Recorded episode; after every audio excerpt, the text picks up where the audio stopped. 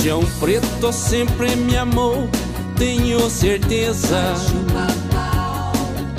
O que nos atrapalhou foi a natureza. Na cama nós a parpa faz diferença. Só encontrava coincidência. Tinha umas gordurinhas a mais nos lugares estratégicos. Mas isso não era problema, nós se virava. Em sua cacunda eu a montava, fazia cosquinha no rapaz. Bem-vindos, cancelados, a mais um episódio do nosso Tow Block. É um podcast para os cancelados, para os que estão bloqueados, para as pessoas às margens da sociedade. E hoje, um episódio especialíssimo aqui com o nosso Caquinho Big Dog, que eu prefiro chamar de Caquíssimo, uma pessoa importantíssima na arte do nosso país, no humor do nosso país, um dos melhores humoristas que temos. O meu contato com o Caquinho, a Agatha estava perguntando aqui para mim antes de ele entrar. Minha mãe toca suas músicas para fazer as amigas rirem no violão, Caquinho. Minha mãe é cantora. Que legal! Então, eu cresci te ouvindo e rindo já de piadas que não eram nem para minha idade. Não, e aplicadas pela própria mãe. Sim. Veja a influência que ele tinha, minha gente. É por isso que ele é viado hoje. Escutou muito você. É, isso assim, é a, ótimo. A teoria da Agatha é que eu virei viado por sua culpa.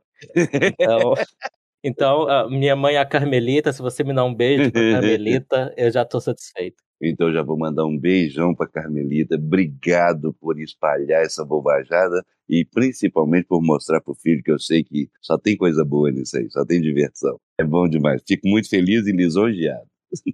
Prazer é nosso. Beijo, é... dona Carmelita. Beijão.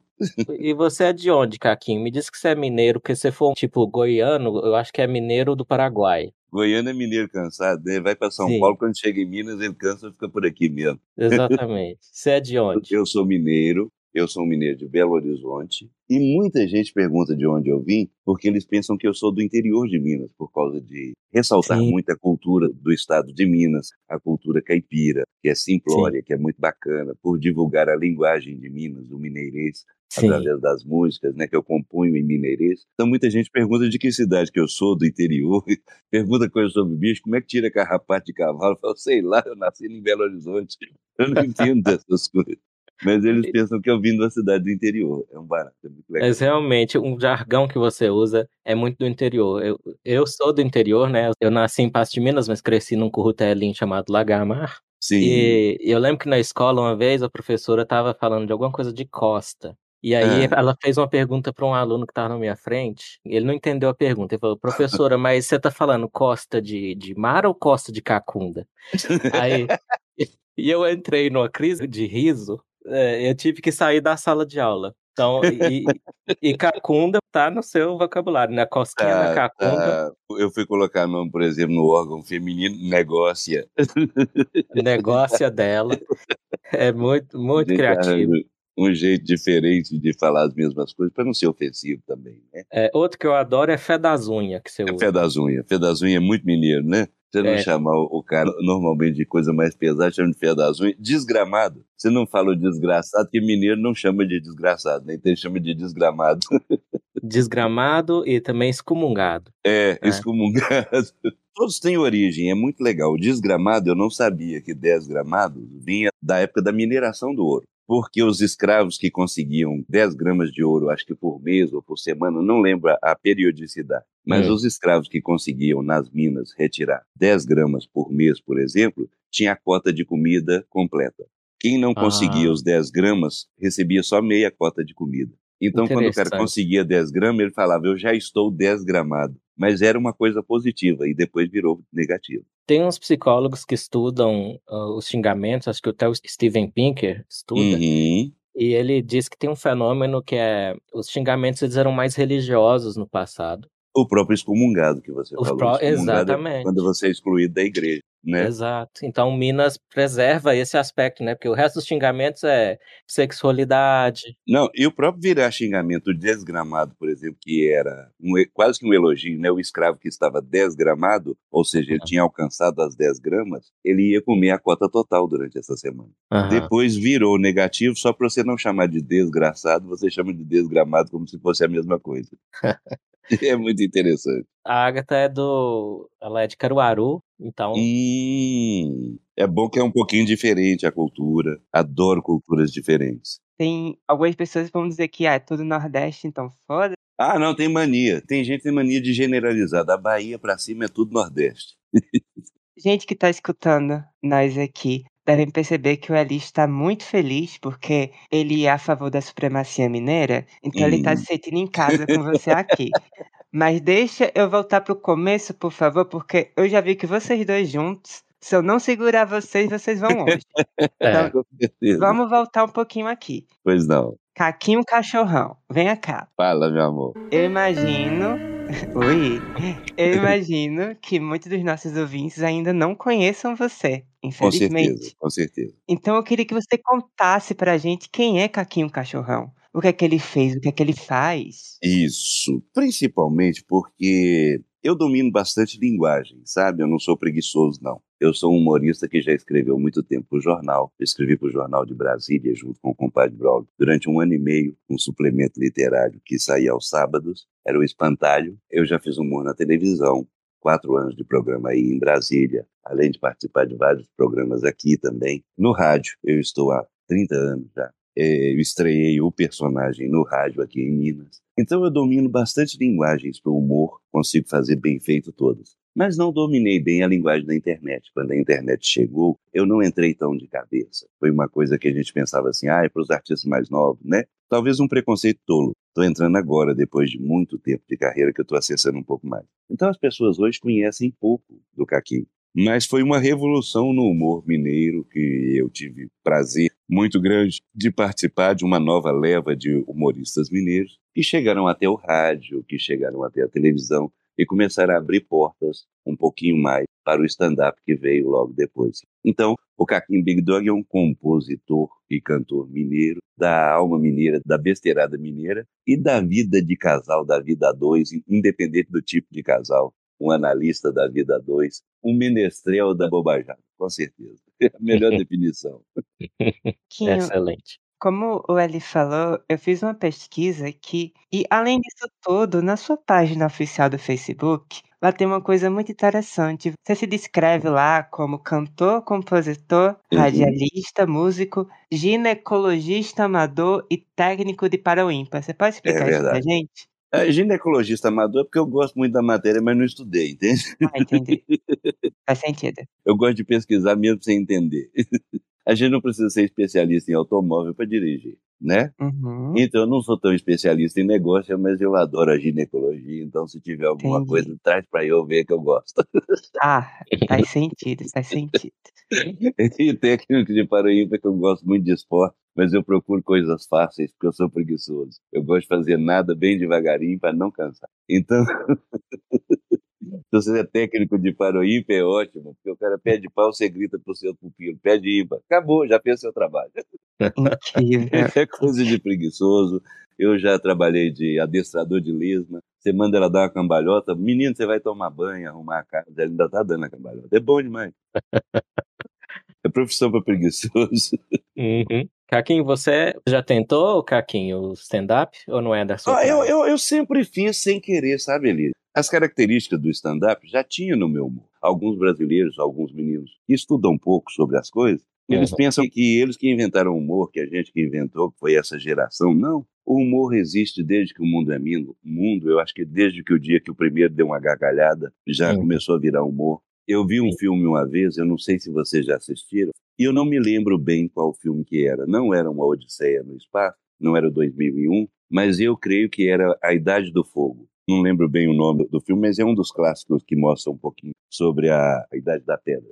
E um Uhum. personagem deixa uma pedra cair na cabeça do outro e o outro começa a rir. Ali eles insinuaram que começou o humor. Aí o outro começou a jogar a pedra de propósito na cabeça do outro. A cabeça dele já estava sangrando e ele morreu de rir assim mesmo, bobão, porque achou graça no negócio. Foi muito interessante. A Guerra do Fogo, eu acho.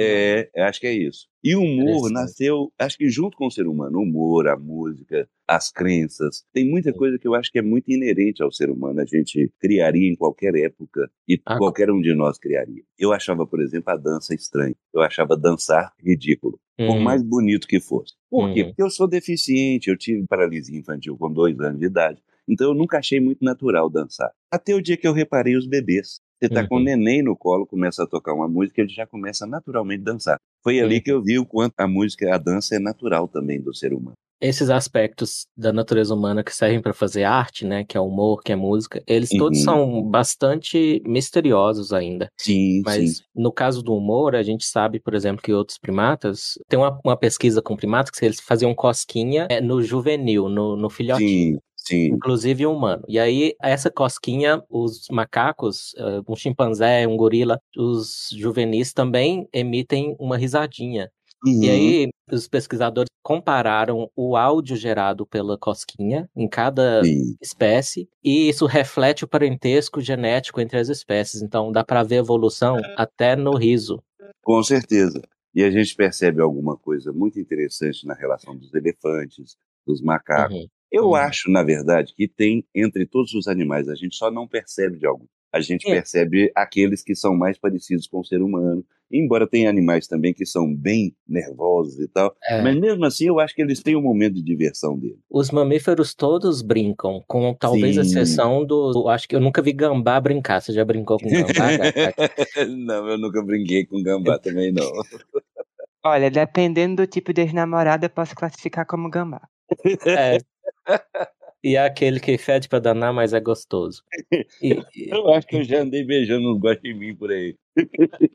Então eu acho que são os placentários, são os mamíferos mais próximos da gente. Sim. Eles todos brincam e a brincadeira ela é tipo uma simulação da caça, uma simulação Sim. de uma situação de perigo. E o humor, ele faz muito isso, né? Ele simula uma situação de perigo até um perigo psicológico. É, e eu concordo com você que é um toque ali de alegria naquela brincadeira, na, naquele treino, né? Tem um quê de alegria, tem um quê de diversão. Exato. É porque a gente também repara, a gente não repara certas coisas, né? Como a gente está falando de animais, eu vejo muito Animal Planet e alguns programas desse tipo. Só contar.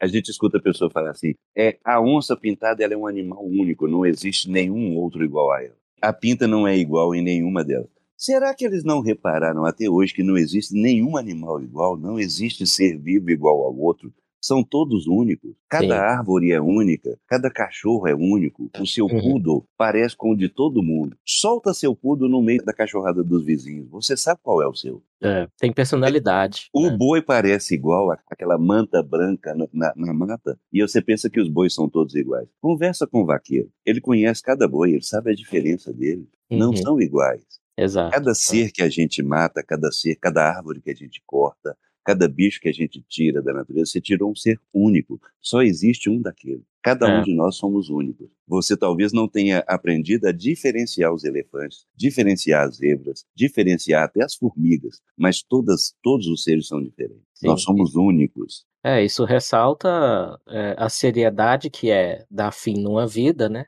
E o respeito social que a gente cobra todo dia para todos os tipos de pensamento, para todos os tipos de pessoa, para todas as vertentes, é para entender que a igualdade não é para me tornar semelhante a você. A igualdade é para dar tratamento igual a mim e a você, respeitando as diferenças que temos. Excelente, você chegou no nosso tema principal que eu tinha pensado aqui, que é a liberdade para fazer humor, né? Mas é, isso. Tão tolhida ultimamente nessa liberdade, tão tolhida, todos muito tolhidos. Exato. Vamos voltar para a Agatha, que a gente deve estar tá atropelando as perguntas. Agatha, já chegamos lá ou você quer voltar um pouquinho?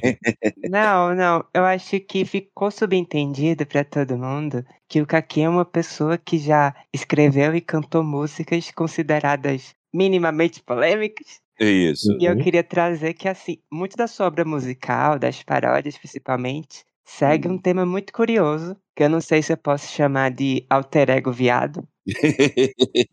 mas é basicamente isso.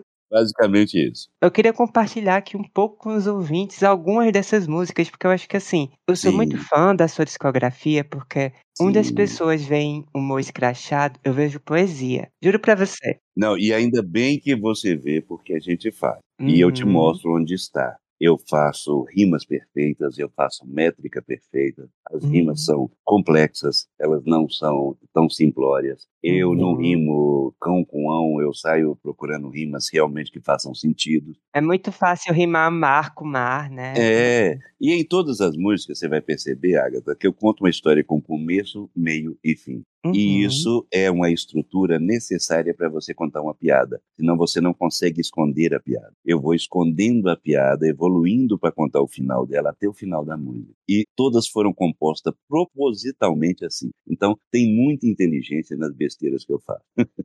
Com certeza. Eu adoro quando as pessoas percebem. O alter ego viado que você falou existe sim, porque eu sempre achei muito sofrível e muito triste alguém pagar muito caro por causa da opção sexual, pagar socialmente caro por causa da opção sexual. Se você é um bom advogado, não importa o que você faz com o seu toba, importa o que você faz com os seus papéis, importa o que você faz com os seus processos, com os seus clientes. Se você é uhum. um bom médico, importa o que você faz com o seu cliente, como você faz a sua cirurgia, o que você faz com o seu corpo, com quem você namora, com quem você casa, não deveria importar. E tem algumas pessoas e empresas que agem de forma tão pequena que você é muito importante para mim até eu descobrir a sua opção sexual. A partir daí você mudou completamente, no meu julgamento. Eu acho isso tão pequeno porque você não mudou absolutamente nada, né? O é. meu julgamento é que mudou, o meu jeito imbecil de enxergar coisa, ou obtuso, ou fechado, é que mudou a coisa. Você mesmo não mudou nada. Eu soube daquela história do rapaz americano, foi bem depois de eu já ter notado o problema e desse tema me incomodar. O rapaz americano que decifrou códigos na Segunda Guerra Mundial, que era tido ah, como um gênio. É o inglês, é, é o Alan Turing. É Isso, inglês. é inglês, inglês. E ao descobrir a opção sexual dele, Pô, as próprias pessoas que se beneficiaram do trabalho dele moveram todo um estado contra o cara, até ele topar uma castração química, Sim. de ficar triste. É uma das bases de história para a gente poder aprender e não deixar repetir mais nunca. Uhum. Vários atores, vários filósofos, vários escritores que escreveram obras maravilhosas e eram socialmente execrados por causa da opção sexual. É. é. ridículo isso, a gente é muito pequeno quando a gente faz por essa opção. Então eu resolvi pegar do personagem e maximizar toda a situação. Pegar, por exemplo, uma paixão gay e colocar ela naturalmente engraçada numa música. Uhum. Você pode ver que ela não é ofensiva para nenhum de nós, nem para quem é hétero, nem para quem é gay. A intenção não é ofender, é só maximizar o problema, pegar, colocar numa forma humorística e colocar bem na cara de todo mundo para que todo mundo enxergue um pouquinho e veja que não há nada demais nisso. Não é a base para julgar.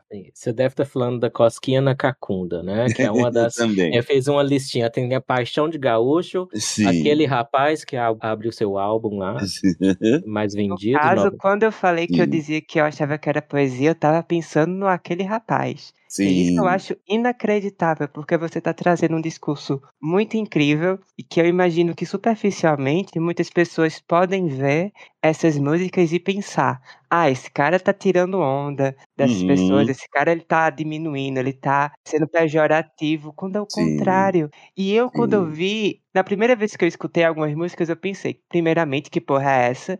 Aí eu escutei a segunda vez, eu pensei, ainda que porra é essa? Aí na terceira vez eu pensei, caramba, isso é genial. Não é? E eu acho um barato, Agatha, que nenhuma das vezes chegou ofensiva para você, né? Você não se uhum. viu ofendida, e isso é que é o principal. Mas, Caquinho, as pessoas, elas querem se ofender hoje em dia. Então... Querem, a pessoa quer dar uma ditadinha é, também, é. a pessoa gosta do coitadismo, do vício do coitadismo. Isso é. acontece com o ser humano há muito tempo. É claro que é mais visível quando está com um deficiente, quando está com um cego. Socialmente, o viado gay é muito atingido. Então, com eles a gente uhum. sente, a gente enxerga. Mas uhum. todo mundo faz isso. Vê as mulheres, por exemplo, o comportamento de algumas das esposas. Ela gosta de ter um marido bêbado, ela gosta de ter um marido que não gosta muito de trabalhar, para ela poder reclamar com as amigas, para ela dar uma de Se martirizar e ganhar atenção. Se martirizar e ganhar atenção é. e ganhar razão. É, você tem razão, amiga. É a coisa que a pessoa mais gosta de ouvir. Uhum. Você tem razão. Enquanto você não tem razão, te incomoda tanto que faz você pesquisar, saber por que, que você não tem razão.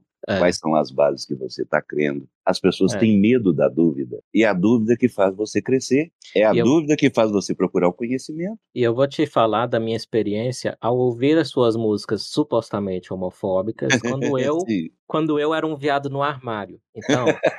se preparem, se preparem que o negócio vai ser. Babado. Eu te falei do início do meu contato contigo, que foi minha mãe tocando violão e cantando, né? Muito bonito e, isso. E quando eu era adolescente, aí que eu fui achar o álbum inteiro, que a minha mãe cantava sim, os hits, né? Ela cantava sim. o meu Deus e o rap da roça. Isso, que tocou e, no rádio, que chegou e, até a ela. Né? É, aí eu achei, os meus amigos na adolescência acharam o álbum inteiro, que é aquele que tem um carinha, assim, um desenho de um cara bonitão, falando, esse não é o Caquim Esse não é o Caquim. A sugestão de capa foi minha, sabia? Então, você é realmente completo. O diretor da gravadora chegou do meu lado e falou assim, ó, uma coisa que eu tive uma surpresa muito grande, eu gravei o primeiro disco pela EMI, né? Eu uhum. falei assim, uhum. eu tive uma surpresa muito grande, que geralmente o humorista não canta muito bem. E a gente nem exige que cante muito bem, porque o mais importante é a piada e não a música. Uhum. Mas interessante, você canta bem. Agora uhum. eu já uhum. não sei o que, que eu faço com sua música. Se a gente coloca na prateleira de piada, de música, porque você canta bem. E as músicas ficaram muito boas, soaram muito musicais. A gente tá sem ideia pra capa. Eu falei assim: ah, coloca uhum. um cara bonitão na capa. Ele falou assim: como assim? Fala, colocar a cara de alguém mais bonitão e fala: esse não é o Caquinho, me coloca na contracapa. Você é o primeiro artista que quer aparecer na contracapa. Eu não faço a menor questão, se você quiser tirar uma foto da nuca também pode. Então só a capa e a contracapa do CD já são uma piada autodepreciativa. né? Ele não topou a foto da nuca, mas topou a foto do cara diferente. Né? Sim. Então a sua capa e contracapa insinuam que você é feio, para começar. Com certeza. Muitas expressões envolvidas. Pois é, e é estranho. A gente discute isso depois, mas o grupo oprimido dos feios não tá é. militando é. muito. Interessante, né? O, os é. feios também são muito discriminados. É São. um problema sério. Outro São. dia eu estava conversando com uma amiga, eu falo demais, vocês têm que interromper para ah. conseguir fazer o tema de vocês, tá? Não sou capaz prolixo. de te interromper, não sou capaz, eu, eu adoro você falando. Ô, Agatha, eu estou extremamente prolixo, vocês vão ter que dar uma freadinha, senão você tá frita. Tá bom. Mas com relação à feiura, é um negócio bastante interessante que eu estava com uma amiga outro dia, e ela falando assim, ô gente, esse Paulo Ricardo não envelhece, né? Aí quando eu olhei, ela estava olhando uma revista, acho que era Caras, mas não me lembro bem qual era a revista. E estava uma foto do Paulo Ricardo. Eu dei uma olhada, realmente o Paulo Ricardo está muito bonito, não envelhece, realmente. Está um gatão, né? Mas aí eu fui reparar o seguinte, eu parei do lado dela, falei, quantos anos que ele tem? Ela falou 59. Olha como é que ele está conservado. Eu dei uma olhada e eu pensei, a foto dele para a revista já foi, com certeza, maquiado. Uhum. Talvez não maquiado pesadamente, mas teve uma maquiagemzinha, pelo menos para tirar um brilho da pele, né? Uhum. Ele está penteado para tirar a foto, etc. Tal, e ele está realmente bem conservado. Mas eu tenho muito menos ruga do que ele. Aí eu falei com ela. Falei, querida, eu tenho menos ruga que o Paulo Ricardo, eu tô parecendo mais novo do que ele, e você nunca reparou porque eu sou feio. O Paulo Ricardo é bonito, você repara que ele tá jovem. Eu sou feio, você não repara que eu tô mais jovem do que ele. Feiofobia. É feiofobia, com certeza. E hoje está de um é. jeito assim, que você fala, se você falar que não quer comer carne, ou você é acusado de vacofobia ou de gadofobia na hora. Mas uhum. se você falar que quer comer a carne, você é acusado de assédio ao gado. Sim. Você não tem muita saída, não. Mas voltando lá ao álbum, então eu falei sim, da capa. Sim. Eu primeiro reparei na capa, que já tinha uma piada autodepreciativa. e aí, tá, a gente foi ouvir o álbum inteiro, eu e meus amigos na adolescência. Naquela época, a gente era meio metido a metaleiro, principalmente ele, sabe? eu era menos afeito a essas bobiças de metal, mas eu gostava do Angra e tal. E ainda gosto uhum. de alguns álbuns. Não, eu gosto também demais. Eles até tiveram que calar a boca, Caquinho, porque eu era fã do Milton Nascimento desde sempre. E aí, ah. e eles me zoavam, sabe? Ah, ele gosta do Milton. E aí o Milton foi chamado para gravar com o Angra, fez uma música ótima lá. Pois no, no... é, pois é, foi uma junção maravilhosa. E eles viram que a gente às vezes tem preconceito e o artista não tem nenhum. Exato, então eles tiveram que calar a boca nessa aí. O Angra concordou comigo. E aí tá, aí eu reparei na música supostamente homofóbica. E é justamente o Cosquinha na Cacunda que eu reparei mais. Eu tava ouvindo, né? uhum. né? É realmente muito engraçado. E eu tava pensando, mas, primeiro que ela é, do ponto de vista o eu lírico, é o viado. Sim. E, e, segundo o que ele tá falando, a parte o humor, o que eu notei em você, aqui nessa música, hum. nessa época, é que era muito empático, porque você Sim. falava do ponto de vista de alguém, né? Primeiro verso, Tião Preto sempre me amou, tenho é, certeza. É, e outra coisa, feito na primeira pessoa, né? É. Sou eu que estou contando a história. E outra coisa, o tempo todo eu valorizei o amor do Tião Preto, eu estou sentindo falta, né? Sim. Pode continuar sua análise, desculpa eu tema. Sim, não, não, bom seu feedback. Então, era isso. Eu reparei que tinha algo a mais ali. Não era simplesmente Sim. o que eu estava acostumado já, né? E simplesmente criticar, vamos ali jogar pedra nos viados. É, né? é. Não é simplesmente isso, é tentar enxergar por outro lado. Exato. Não era um humor rasteiro de só zoar os viados, porque os viados são esquisitos. E a gente é mesmo.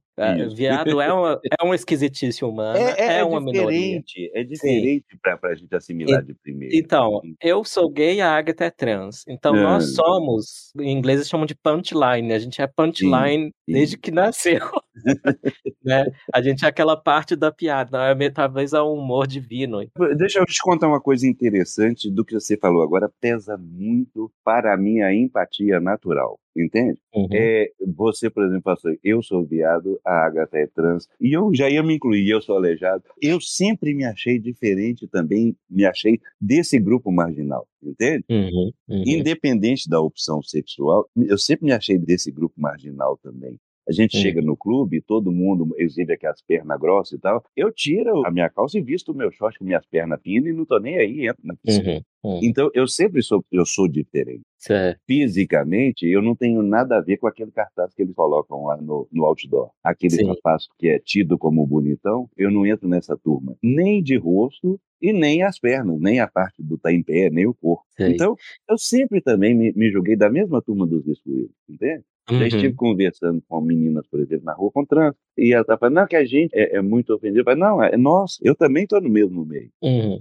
Me vejo tão diferente quanto. Tem tanta dificuldade de aceitação fisicamente ou socialmente quanto vocês, quanto qualquer um outro. Uhum. Eu só acho muita injustiça o julgamento pela opção sexual. E tem tanta gente que faz outras opções tão mais condenáveis Sim. A pessoa faz a opção por roubar o outro ao invés de produzir, de matar o outro ao invés de preservar a vida. Mas do que você falou da sua experiência aí, para mim que chama mais atenção, assim, e que contrasta com esse que você chamou de vitimismo, uhum. é que você fala não me importa.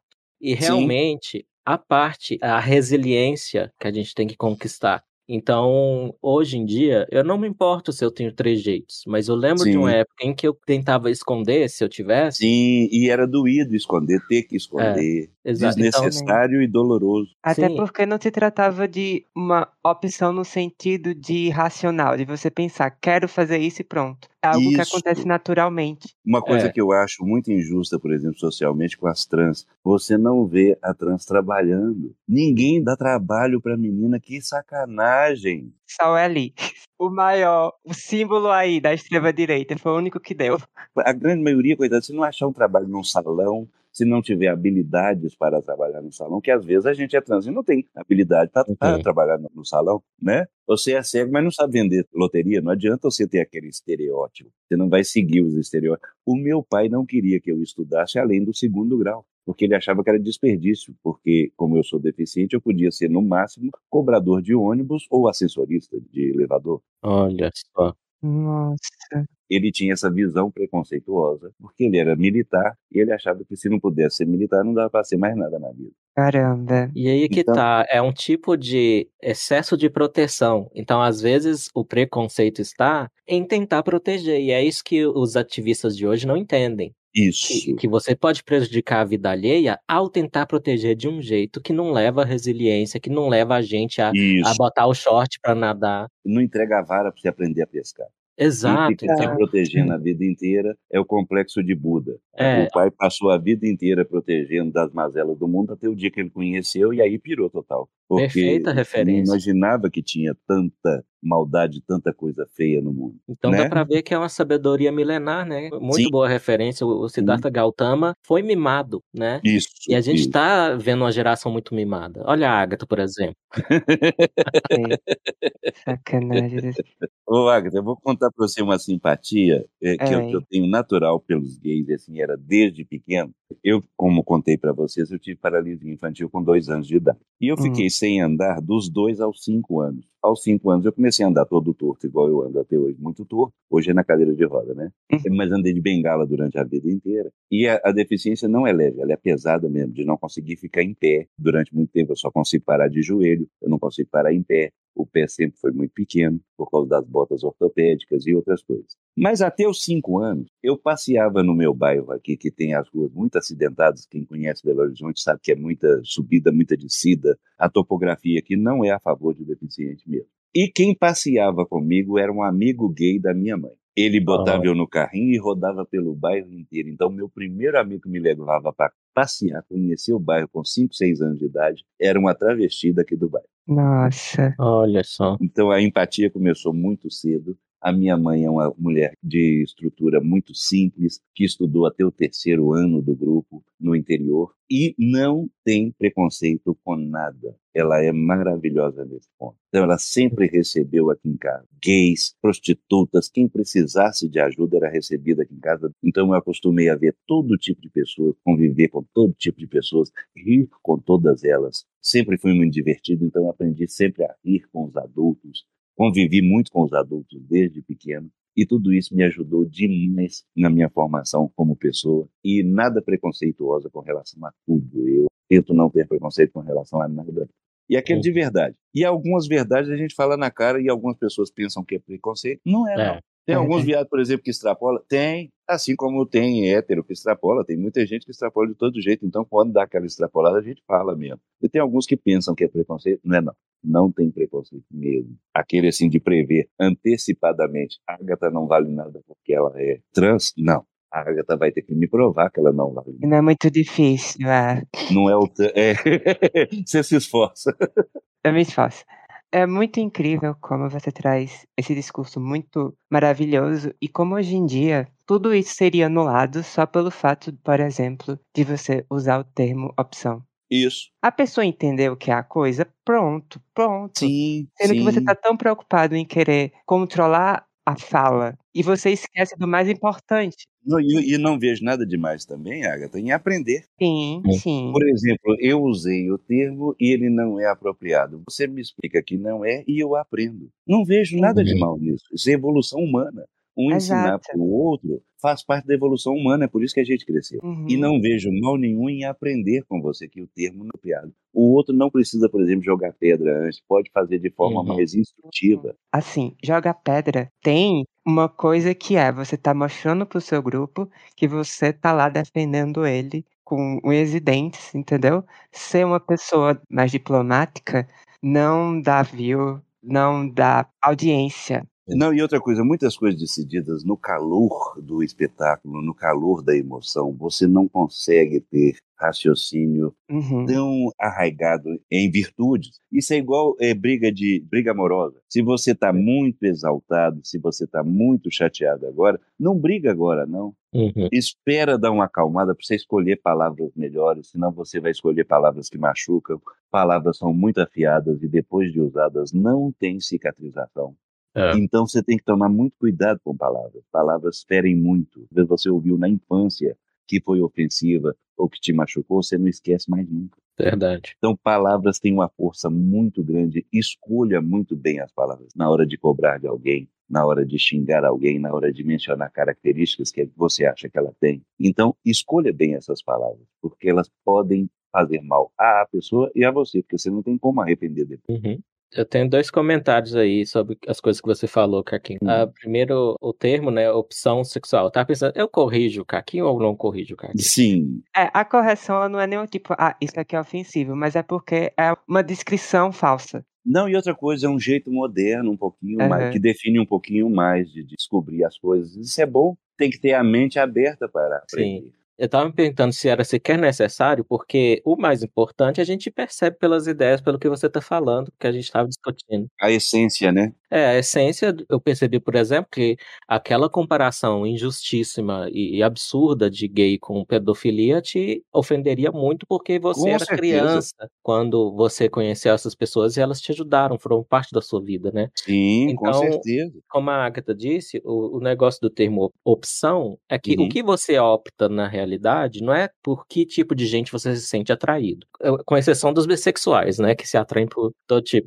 Mas há sim opções que a gente faz. Por exemplo, eu vou optar por permanecer no armário e ficar me fazendo de hétero, ou eu vou optar por sair do armário e ser feliz? Isso aí é opção, né? É. Agora, eu sou gay ou eu não sou, isso não é opção. Exato, Sim, né? exatamente. Isso é você, é sua essência. E até entre os mormons eu já vi, por exemplo, que na interpretação teológica deles é errado é, Uhum. dar vazão a essa vontade. Então tem Sim. homens gays, assumidamente gays, que são mormons, que se casam Hum. com mulheres e as mulheres sabem. Sim. Então, isso sim é uma opção, eles estão optando. Eu acredito que não é uma opção muito condutiva à felicidade, mas cada um, cada Sim. um. E outra coisa, dentro da cultura deles já é uma certa liberdade. Porque lá é extremamente fechado. Porque Sim. uma coisa é a gente falar da sociedade aberta, o quanto já sofre o gay, o quanto já sofre o deficiente, o quanto já sofre o negro, o pobre, né? Uhum. Uma coisa é a gente reparar isso dentro da sociedade nossa, aberta. Mas tem outras mais fechadas ainda, em que é o, o sofrimento é muito mais Uhum. entre muçulmanos, entre mormons, é muito mais fechado. A gente sabe que existem sociedades muito mais fechadas que não admitem de jeito nenhum. É, isso gera um fenômeno interessante, que é essas sociedades mais abertas, a gente tem mais acesso aos dados. Eu, por exemplo,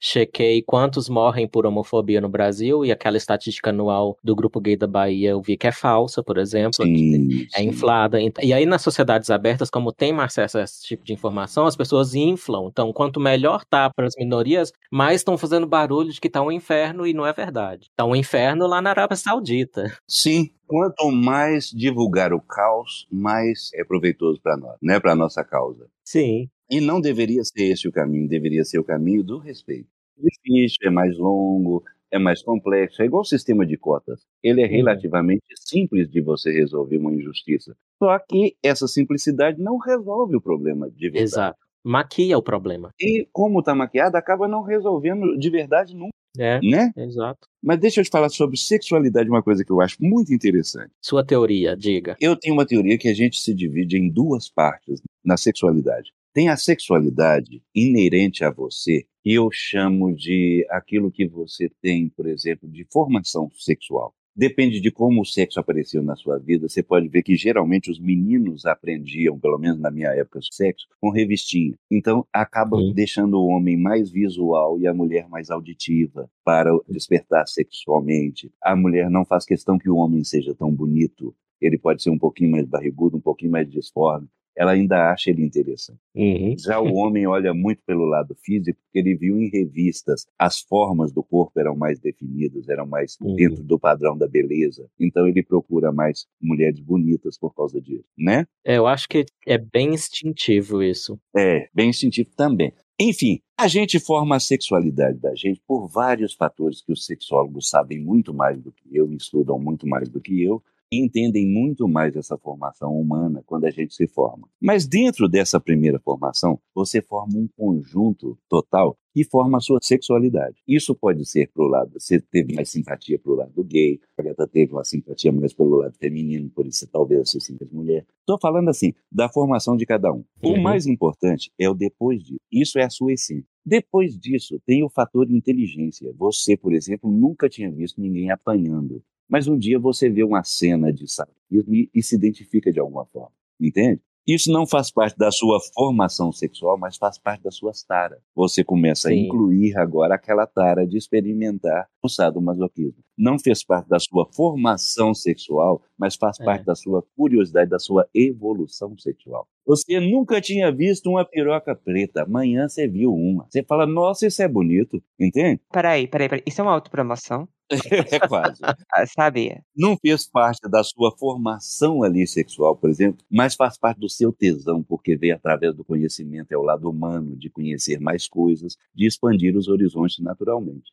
Então, eu, por exemplo, eu não tinha uma formação gay, eu não tinha uma formação trans, eu tive uma formação bem até machista, que a gente enxergava muito desse lado aqui. E depois eu fui abrindo a mente para conhecer outras coisas. O dia que eu conheci uma trans, vai achar coisa linda, porque Uhum. tem aquele híbrido de mulher e homem que é muito misterioso, muito gostoso, interessante de ver. Bonito. Já tem gente que se horroriza com aquilo e acha feio. Uhum. E acha que tem que jogar pedra, que tem que matar, que aquele é um bicho, que não sei o quê. Tem gente que tem interesse pela ambiguidade, tem gente que tem nojo da ambiguidade e tem gente que tem interesse de fingir que tem nojo. E outra coisa, tem gosto e tem medo, né? Uhum. Uhum. Ele vai lá, ele até experimenta, depois ele esconde de todo mundo ou ele quer matar quem foi que, que ele foi para poder não contar para ninguém, para não ter testemunha. É ridículo, mas ele não conseguiu se resolver. É, eu também olhei os dados de morte por transfobia, né, que seria o preconceito Sim. contra transexuais. E o que me chama a atenção ali, a parte a, que também tem uma inflação ali dos ativistas, mas uhum. a parte disso tem realmente casos, e não são poucos, que são chocantes pela violência e pela persistência da pessoa. Sim. Vou te dar um exemplo: 90 facadas. Para você Nossa. dar 90 facadas numa pessoa,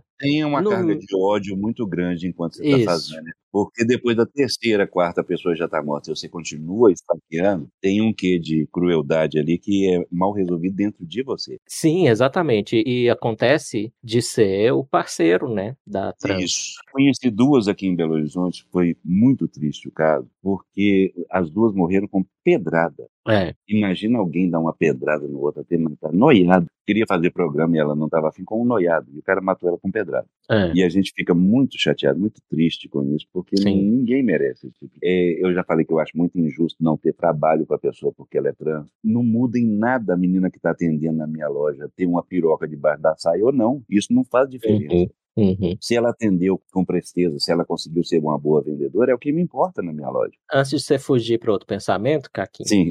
eu quero te catar um pouco pela perna. Sim. Pode ser pode, aleijado, como pode, você disse? Pode, pode. É que você falou do sadomasoquismo e eu lembrei na hora do faz mais uma vez, Rodrigo, dá bicudo no meu figo. faz mais uma vez,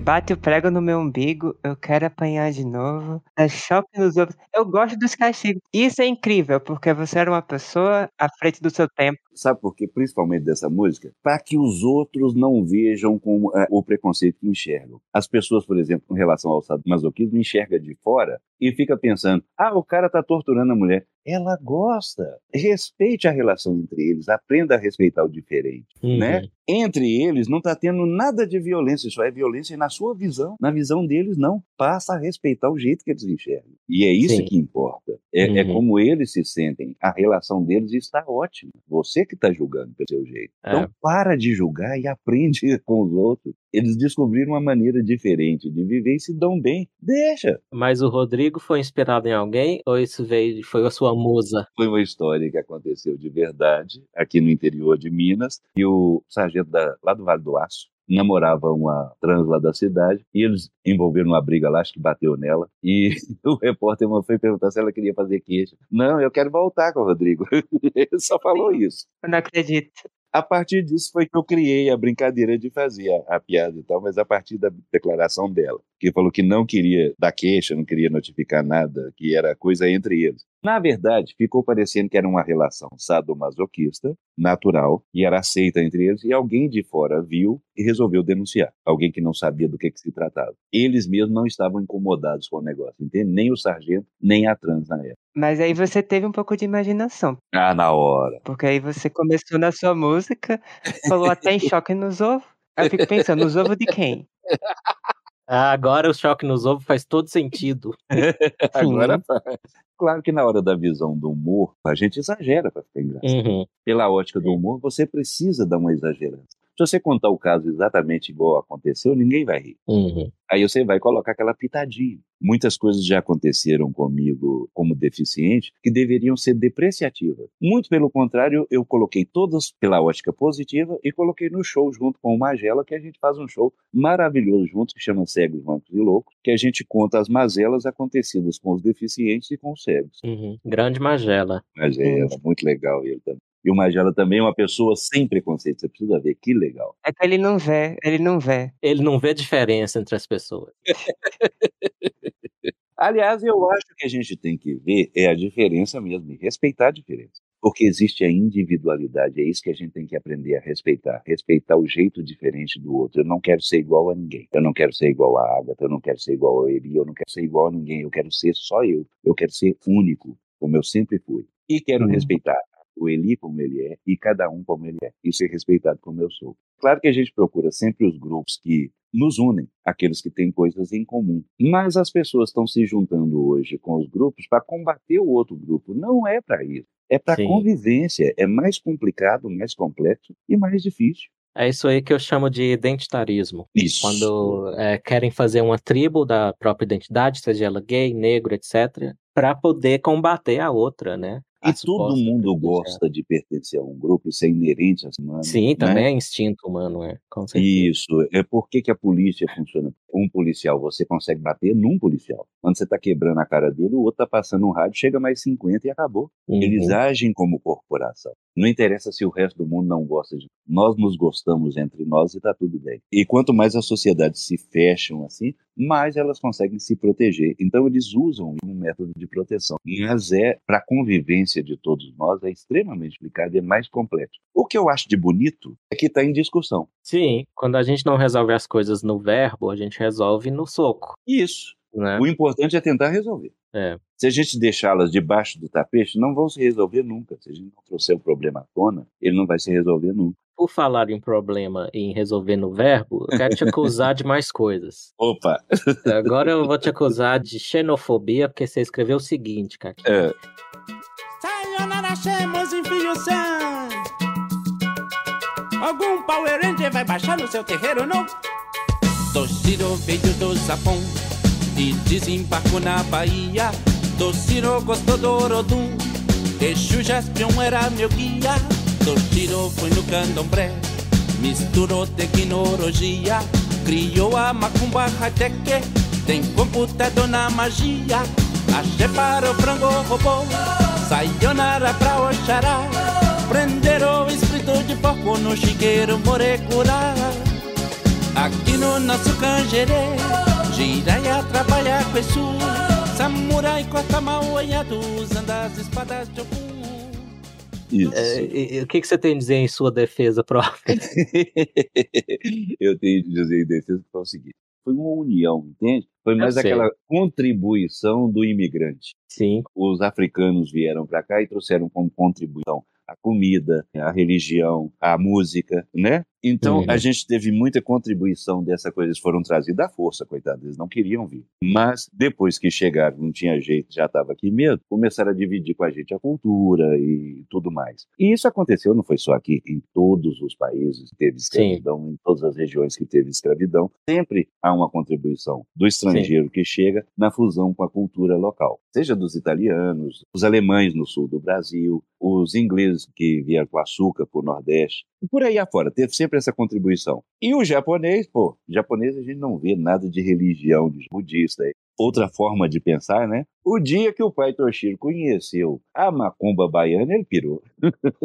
Subiu o poder. Aí ele falou: não, a gente tem que juntar. Juntou um pouco do que, que ele tinha de japonês, que era a tecnologia, que era o Sim. jeito moderno de pensar, com aquela coisa mais arraigada trazida da África que ele encontrou na Bahia, e fundiu para criar a macumba high-tech.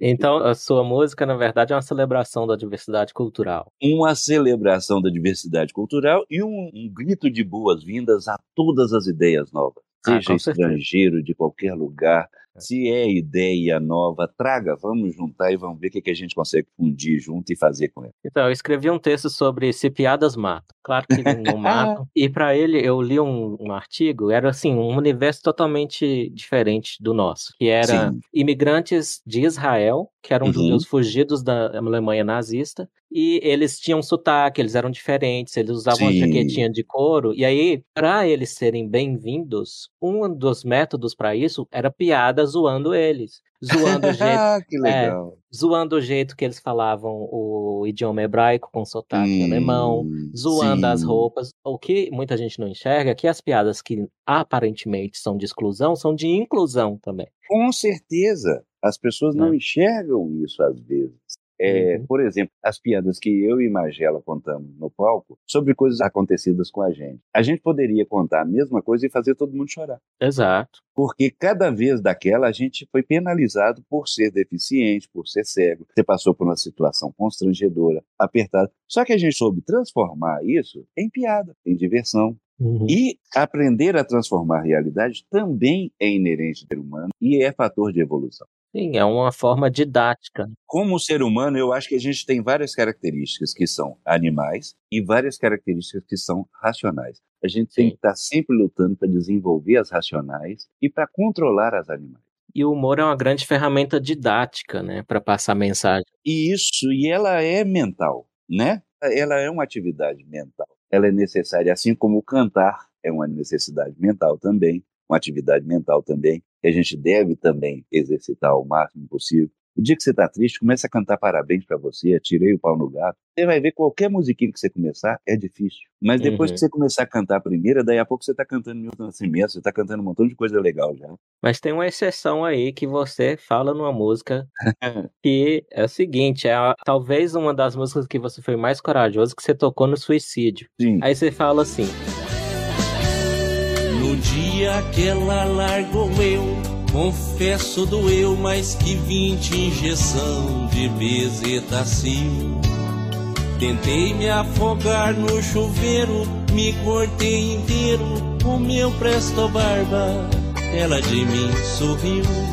Senti que a primeira fez tchan, a segunda fez tchum, mas eu não morri, decidi me drogar. Tomei danoninho com pinga, chupei manga verde, viuvando cantar. Tomei danoninho com pinga, chupei manga verde, viuvando cantar. Uhum. Então, viuvando cantar é um fator de suicídio. é uma tortura. É uma tortura, então é exceção aí a terapia musical que você recomendou, hein? Todo tipo de música é bem-vinda, né? Todo uhum. estilo de música é louvável e tal, mas tem os que você gosta, que você aprecia, e os que você não aprecia. E é normal haver todos. E uhum. eu acho que tem que ter espaço para todos. O Wanda é só um jeito de pegar no pé mesmo, eu contei para ele Sim. mesmo. É um fato que eu até conto nos shows hoje. Eu estava indo para São Paulo e eu estava indo com mais dois amigos aqui de Belo Horizonte, que são humoristas também, então tinha testemunha. e nós Sim. fomos batendo papo com o Wanda, o Wanda estava no avião, e nós fomos batendo papo com o Wanda daqui a São Paulo, de Belo Horizonte a São Paulo. Foi um voo de uma hora e quinze que a gente bateu papo o tempo todo. Aí eu falei com ele das músicas, ele falou, não, já conheço. E eu cito um pouquinho no show também, para brincar. Tem até o um negócio de pegar no colo, jogar no solo e fazer mulher, que foi na música do AGP, mas eu atribuí a você na minha música. Ele falou, não, eu conheço a sua música. Aí o que eu brinco com relação ao Vando foi que nesse dia ele prometeu de ir a um show meu. E dois meses depois ele morreu. Agora eu tô com medo dele aparecer de verdade. Se ele aparecer, vocês vão ver o aleijado correndo na hora.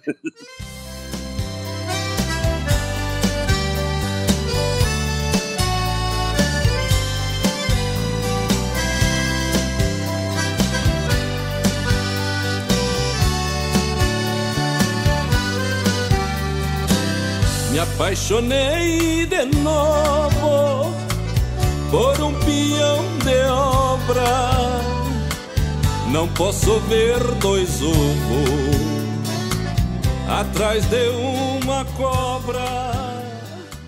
Caquinho, Caquinho, é, você falou sobre como é possível você trazer experiências pessoais, tanto de fazer alguém chorar, como fazer alguém Sim. rir. É algo Sim. que eu concordo totalmente, porque eu também tenho várias histórias que poderiam funcionar nesse mesmo sistema. Mas Tenho eu queria certeza. que você falasse pra gente qual foi a melhor e a pior coisa que já te aconteceu por ser aleijado? Ah, eu te conto algumas maravilhosas. Eu vou te contar uma das piores que foi muito interessante, a situação. Não vou dizer que foi a pior, mas uma situação engraçada que poderia ter ficado bem trágica. Eu estava no centro da cidade uma vez resolvendo um negócio e eu andava de bengala na época. Eu estou falando que eu, eu, andei de várias formas minha vida inteira. Eu tive a paralisia com dois anos de idade. Você já andou de quatro? Da ou direto. É o que eu mais faço.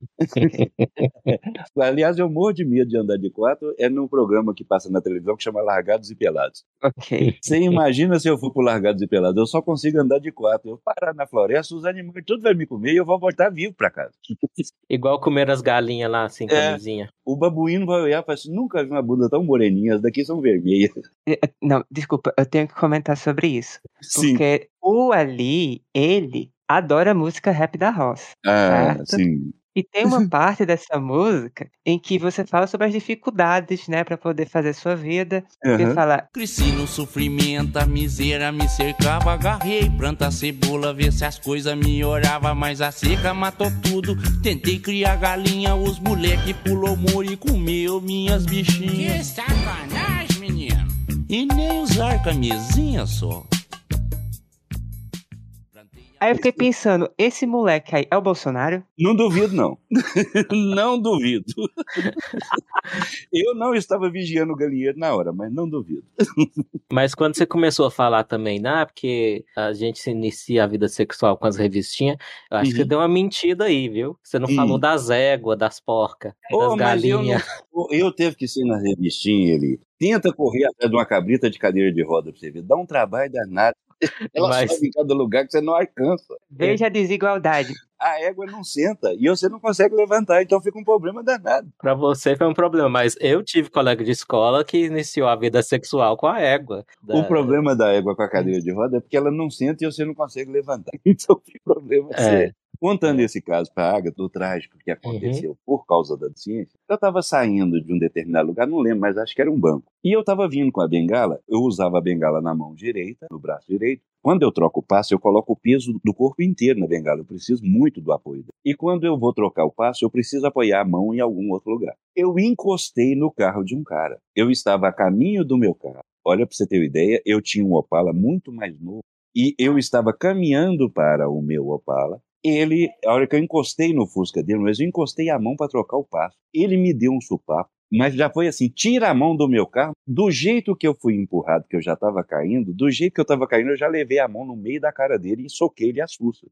E quando eu já estava caindo, o nariz dele já estava sangrando. Esse cara partiu para cima de mim para dar um chute quando eu estava caindo. Eu segurei uma das pernas dele puxei a outra, ele caiu de costas no chão e tomou mais um soco no nariz enquanto estava caindo. Quando ele tomou o segundo soco, isso foi há uns 30 e poucos anos atrás, eu tô com 60 agora, eu tinha 28 anos. Quando eu dei esse segundo soco que ele estava caindo, foi juntando gente que era o centro da cidade e chegou um policial e nos separou. Era um tenente. Quando o tenente separou a gente, separou a gente assim, que eu já estava partindo para cima do cara e o cara queria me bater mais de todo jeito. E ele não conseguiu acertar nenhum em mim e ele estava afim de acertar um. O tenente chegou e o sargento, aliás, foi um sargento que chegou, ele se identificou como policial, o cara que estava brigando comigo. Ele era soldado da polícia militar e a hora que eu encostei no carro dele, ele me deu esse empurrão e eu dei o sopapo dele. Enfim, tava essa briga danada lá no centro e o tenente separando nós dois, acabou com a briga, acalmou tudo. E o rapaz, a fim de me dar um soco, porque ele tomou dois socos de um aleijado, ele não, não suportava isso. Hum, É que nem quando você vai transar com a travesti e descobre que ela tem um pau maior que o seu. É meio. Ou, aí não, aí ele segura, faz arça e tá tudo bem. Aí você já sabe que não vai cair do cavalo, tá jóia. ele podia ter falado que era sadomasoquismo. Sim. Pegar aqui a maquinazinha de choque aqui pra passar nos seus ovos. ele ficou chateado pelo seguinte: ele estava paisando, ele não estava uniformizado como policial. Mas ele era da polícia, ele foi treinado para, sei lá, combater qualquer coisa, e ele tomou dois socos sem conseguir reagir de um aleijado. Uhum. E aquilo para ele, acho que deixava ele inconformado. E Uhum. ele puto, até que o, o sargento falou uma frase para ele que eu não esqueci nunca mais. Ele tocou ele no cantinho, eu só escutei por causa do ouvido musical, porque eu tenho ouvido bom, eu escuto longe. E ele falou assim: não briga com esse povo, não, não vale a pena. O cara, mas ele me deu um soco, falei, deixa pra lá, com mulher e aleijado não vale a pena. Se você apanha, você é frouxo, se você bate, você é covarde. Não tem saída nesse negócio. Sim. Se eu contasse essa história no palco, ela não teria graça, porque ela não foi para ser engraçada, né? Uhum. Você sabe como é que eu distorci essa história e eu conto ela no, no palco? Ah, não. Como? O carro dele não era um Fusca, era um Chevette meio caindo nos pedaços. Eu conto da seguinte forma: eu saí do banco, pedi ajuda para alguém, ele me deu o braço para andar até o carro. Aí tava o meu Opala mais novo de um lado e o Chevette velho do outro. Eu tentava ir pro Opala e me empurrava pro Chevette. Eu tentava ir pro Opala e me empurrava pro Chevette, porque aleijado não pode ter carro novo. Aí a gente distorce a história conta de uma forma mais branda e não precisa contar necessariamente a briga com o policial, né? Uhum. Mas o que mais chateou ele, e foi uma coisa que me deixou muito chocado na época, que eu só encostei no carro do cara ele não poderia ter uma visão tão é, ofensiva contra deficiente. Ele é um policial, tinha que ter uma visão mais assistencialista do que essa tão violenta, de me uhum. empurrar porque eu encostei no carro dele. Então eu fiquei realmente muito chateado. Se eu encostei uhum. no dele ficou ofensivo, vai lá encosta no meu, desconta, faz qualquer coisa, mas não precisa é. me bater porque eu encostei no carro dele. Uhum. Ah, isso me lembrou que hoje em dia os ativistas falam muito em microagressão. É. Tipo, é microagressão. Então, para microagressão, tem que ser micropunição. Um peteleco Isso. já resolve. Não, e pera é. ali, eu vou dar um tapa no cara ali, no aleijado, porque ele encostou no meu carro. Isso é muito pequeno, isso é muito Sim, pouco. Muito. Aí eu realmente fiquei muito chateado com isso. Agora eu vou te contar uma história bonitinha que aconteceu comigo, por ser aleijado. Achei linda. A minha filha está com 18 anos agora. Eu casei muito tarde. Eu casei com quase 40 anos. Eu casei com 37 anos e eu tive filho com 41. Então, eu hoje estou com 59 anos e a minha filha tem 18. Mas quando ela tinha uns 5 anos, mais ou menos, nós fomos ao shopping uma vez e eu ando muito de joelho dentro de casa. Então ela estava acostumada a me ver andar de joelho junto com ela ali e tal, curtia muito a, a, companhia. Um dia que a gente foi ao shopping, ela desceu do carro e a minha cadeira de roda estava no porta-malas. Eu fui e falei com ela, vou pegar a cadeira ali. Ela estava do meu lado, eu peguei a bengala e fiquei em pé. Quando eu fiquei em pé, ela olhou para cima, eu tenho 1,78m. Ela olhou e falou assim, nossa pai, você é grande? e eu achei que aquilo era um elogio, falei, obrigado filha. E andei até o porta-mala escorando no carro, abri o porta-mala, tirei a cadeira. Quando eu tirei a cadeira, que eu ia sentar na cadeira, eu fiquei de joelho de novo para guardar a bengala no porta-mala. Quando eu fiquei de joelho, essa menina com cinco anos correu no meu pescoço e pulou no meu pescoço e abraçou. Ô pai, eu gosto de você desse tamanho. Ah, bonitinho. Eu achava, quando ela falou que eu era grande, eu achava que era elogio. Quando eu ah. abaixei ah. de joelho de novo, ela agarrou o pescoço e falou: Eu gosto de você desse tamanho. Por quê? Ficava mais por ela. Sim. Ficava é, mais próximo é. do mundo dela ali. Aí ela achou aquilo lindo e eu achei maravilhoso ser aleijado, né? Porque se eu não fosse aleijado, eu nunca ia estar do tamanho. Ah, bonitinha demais. E uma coisa que eu aprendi muito cedo, deixa eu te contar uma coisa ah. muito legal também. Eu tenho a voz muito grave. E eu conheci a minha filha de conhecer de conhecer com dois anos de idade. Ela nasceu estava nos Estados Unidos. E durante esse tempo que eu estava nos Estados Unidos, eu a vi quatro vezes que eu pude vir aqui, de, de três em três meses, de quatro em quatro meses. Então eu via muito pouco. Quando a gente passou a ter convivência, foi quando ela fez dois anos de idade. No aniversário de dois anos de idade dela, já vim para ficar em definitivo. E ela assustou com a minha voz, porque todo mundo da casa falava um pouco mais agudo e eu falo muito grave. E aquilo dava uma ressonância na casa que ela assustava. Para aproximar da minha filha, eu comecei a fazer uma vozinha de velha e de mulher. E Convivi com ela quase que três meses com essa voz até ir adaptando para ela acostumar com a minha. Eu já, oi linda, tudo bem, querida? e brincava com ela com essa voz de velha. Vem cá, vamos brincar. E rolava. Aí a gente rolava no chão, fazia maior festa junto. Porque quando eu aliviei a voz, eu percebi que era a voz que atacava ela. Que ela ficava arredia com a voz muito grave. Aí eu fui colocando uma voz mais aguda, mais brincalhona, até ela ah, Que legal. A convivência nossa é excelente até hoje. Ela tem 18 anos, eu tenho 59. É uma diferença de gerações muito grande. A gente, no entanto, ainda senta no carro e conversa quatro horas direto. Eu saio da casa dela às sete horas da noite, eu despeço da família inteira e entro no carro. Ela entra junto comigo e quando dá meia-noite eu mando ela entrar.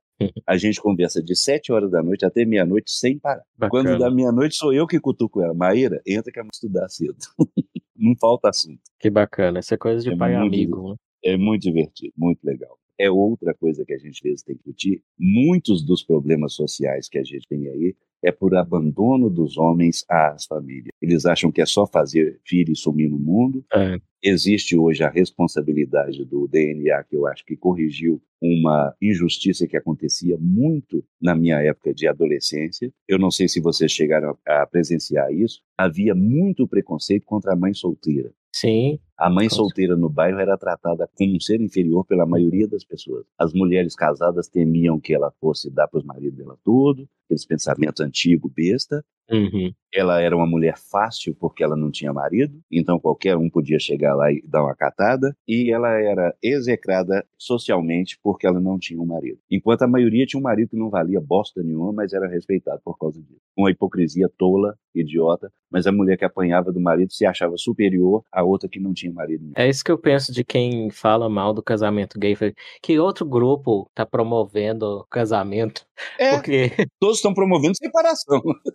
o casamento hétero tava em frangalhos quando os viados chegaram. O casamento hétero já fracassou há muito tempo. A gente brinca que é igual submarino, foi feito para afundar. N- Não é dado científico, não. Mas se você der uma reparada nos amigos, em sua lista de amigos, você vai ver que os casamentos duram em média de 7 a 10 anos. Uhum. Uhum. E depois, ou é separação, ou é aquela vida de irmãos juntos, que um, o que do casal que uniu já não existe. Mas Sim. aí o Ali, ele tem lugar de fala, que ele se divorciou faz uns dias. Eu já falei pro Caquinho do meu ex, né? Aham. A cosquinha na cacunda já não tava boa. Já não E estava aí? rolando. Ó, e quando a cosquinha na cacunda não tá boa, separa.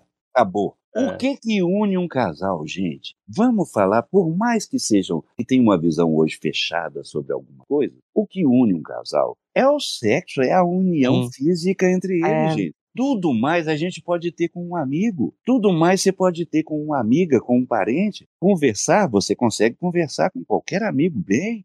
Desabafar, ter uma, uma sociedade para a coisa dar certo, construir uma casa Sim. junto, você pode construir com qualquer um. E é uma coisa muito diferente de um sexo casual. Né? É. Quando a, a coisa com a intimidade é totalmente diferente. Então, O que que é- acontece no sexo casual? Vamos ser rasgados, nós três? Hum. Quando a gente acaba, a gente quer que a outra pessoa desapareça. Sim.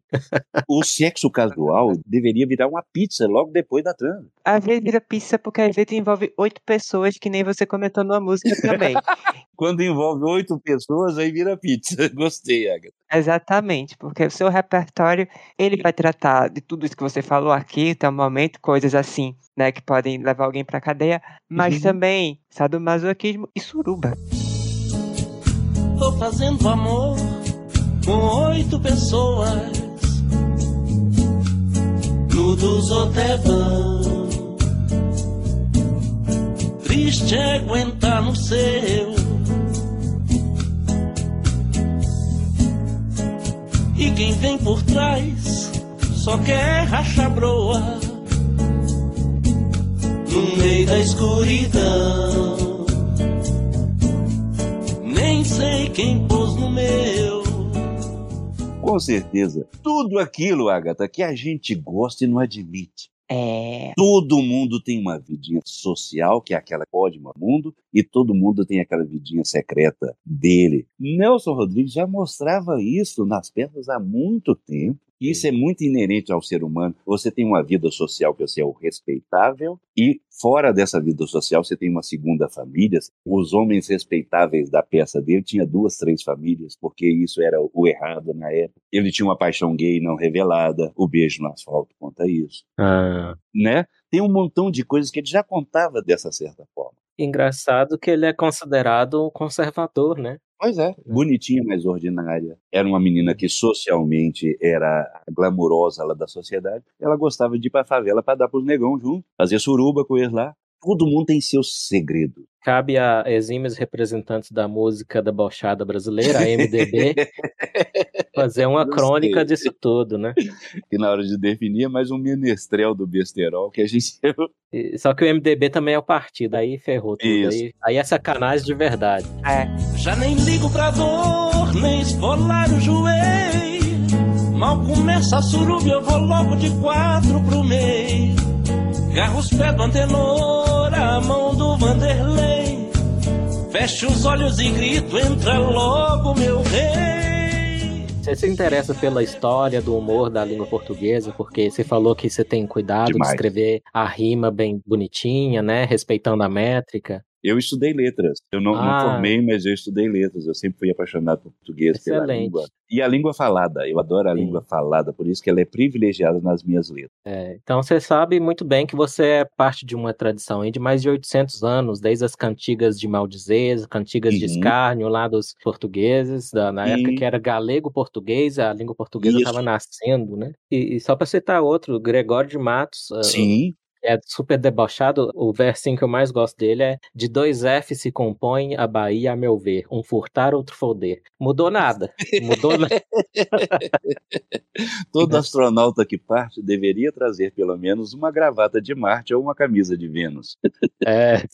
Então tem umas coisas muito legais nisso. E eu acho que essa linguagem nossa é, é, muito rica. Uma coisa que eu descobri foi nos Estados Unidos, eu não sabia até então. Nos Estados Unidos, eu fiquei lá três anos. Eu convivi um pouquinho com a comunidade portuguesa. Hum. E aí, eu vi que os portugueses são extremamente brincalhões, gozadores, falam palavrão muito mais do que nós, mas muito mais do que nós. Se você vê uma criança de 7 ou 8 anos portuguesa falando palavrão, se assusta. Para começar, que já é um puto, né? A criança é um puto. Você vai assustar, porque português fala muito palavrão. E o português criança, desde criança, 7, 8 anos, ele já fala muito. Ah, igual no South Park. E outra coisa que também é dos portugueses de muitos anos, a música de duplo sentido. Que eu não Hum. sabia, mas já chegaram de Portugal trazendo para cá a musiquinha de escárnio de duplo sentido. Já existia há muito tempo em Portugal e sempre foi uma tradição deles fazer uma música engraçada de escárnio dos alentejanos, de qualquer coisa lá entre os portugueses, eles estavam sempre brincando com isso.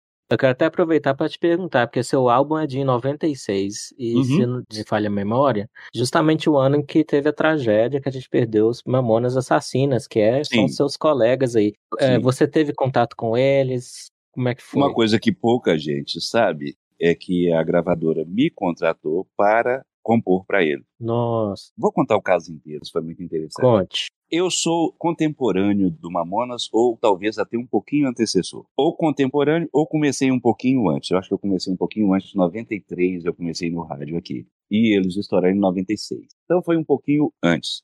E aconteceu um fenômeno muito interessante comigo aqui, porque eu queria lançar um disco independente, mas na época a tecnologia estava sofrendo uma revolução que estava chegando o CD. Então estava Uhum. morrendo o LP e estava nascendo o CD, naquela época, né? Uhum. 93, mais ou menos 94. E eu tinha um problema para poder mandar fazer o disco. Se eu fosse mandar fazer o disco em vinil, ele ficava um pouco mais barato, mas eu poderia ficar encalhado com muito LP. Uhum. Se eu fizesse o CD, o CD era uma tecnologia muito cara. Na época, eu era obrigado a vender tudo, porque senão eu ia tomar um prejuízo daqueles. Aí eu não fiz nem CD, nem LP. Eu lancei o meu trabalho em fita cassete e só fita cassete. Ou seja, muito passível de cópia, de tudo quanto é coisa. E eu estava Uhum. no rádio, aqui na época, no Acorda Pascoal. Quando eu entrei no rádio, eu aproveitei a grande audiência do rádio, porque quando a gente chegou, o programa realmente subiu e foi para os primeiros lugares, de ser o dobro do segundo lugar, de ser um fenômeno do rádio. E eu queria aproveitar isso para vender as músicas. Aí eu lancei uma fita e essa fita vendeu 55 mil cópias Nossa, oficiais na loja com nota fiscal. Isso fora o que copiaram, o que foram vendidos em show que eu não computei. Mas vendido na loja com nota fiscal, 55 mil fitas. O dono dessa loja, que é o Toninho, da loja discoteca aqui de, de Belo Horizonte, já acabou a loja, porque acabou, todas as lojas de disco morreram, né? sim. Ele informou para a gravadora, para a EMI. Falou, gente, tem um cara aqui, ele é um fenômeno. Ele lançou um- uma fita cassete que todo mundo pode copiar, não sei o quê, e mesmo assim as pessoas vieram até a loja para comprar. E já compraram 50 mil fitas do cara. Ele falou, mas é verdade? Eu falei, assim, "Ué, eu tenho a nota fiscal, sou eu que vendo. É na minha loja que vende, e eu repasso o dinheiro para ele. Ele vendeu 55 mil fitas já. A gravadora veio a Belo Horizonte para me conhecer e me contratou aqui em Belo Horizonte. Eu não saí para ser contratado. Vi- eles vieram até Belo Horizonte e me contrataram. E uma das coisas que foi combinadas era compor para o Mamona. Ó, gostamos muito da estrutura das suas músicas, você tem umas músicas muito boas, e o mais legal é que é você mesmo que é o compositor da letra, da música, de tudo, Uhum. e tem parcerias, então dá para resolver as coisas diretamente com você. Eu vou ser bem direto. Isso foi o João, diretor da gravadora. Você comporia para o Mamonas? Eu falei, com o maior prazer. O segundo disco a gente tem um pouquinho de receio, porque muitas das músicas dos Mamonas foram compostas na época que eles estavam na escola. Então eles compuseram com aquela mente de adolescente, aquela mente de enfrentar o mundo, irreverência total do adolescente. Então as músicas ficaram muito bacanas. Mas as que eles estão fazendo agora para o próximo trabalho, para o próximo CD, já está com uma cara mais deles atuais. Uhum. E eu nem conhecia as músicas. Eles falaram só que as músicas que eles estavam compondo para o segundo disco não estavam com a mesma pegada. E falou: já você tem uma composição muito profissional. Eu acho que você consegue compor sob encomenda. Eu falei: o tema que você quiser, a linguagem que você quiser e o tema que você quiser, eu consigo compor.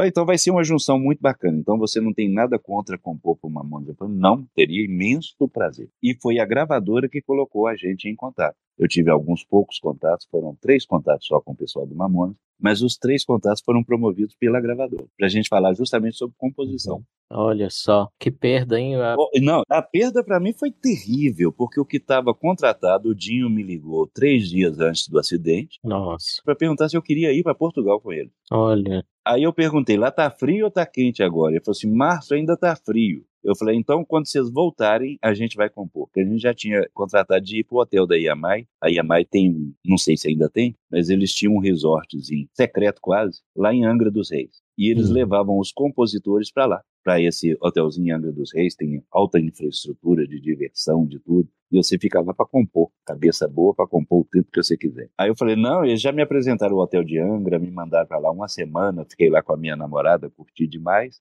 e eles falaram que é o lugar que a gente vai ficar para compor. Cada um pode levar sua família e nós podemos ficar lá o tempo que a gente quiser.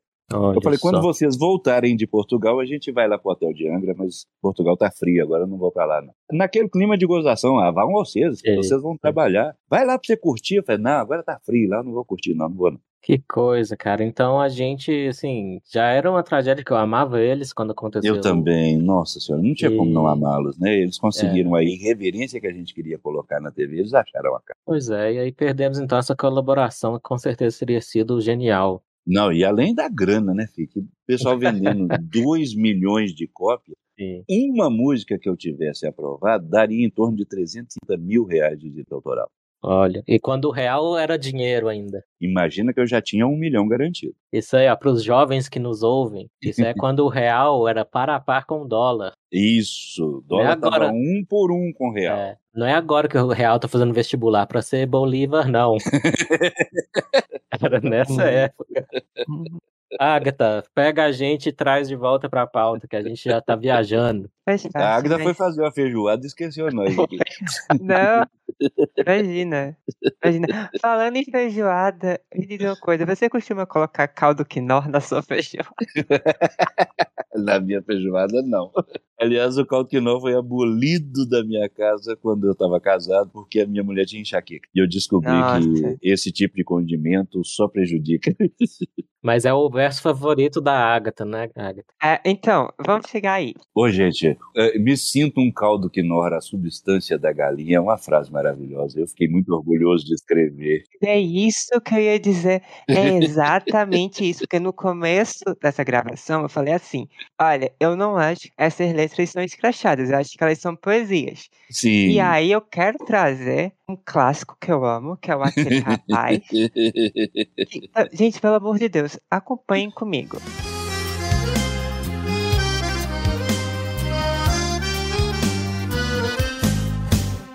Antigamente eu era um cabra macho, hoje eu vivo no escracho. Me tornei uma secretária da beira do cais.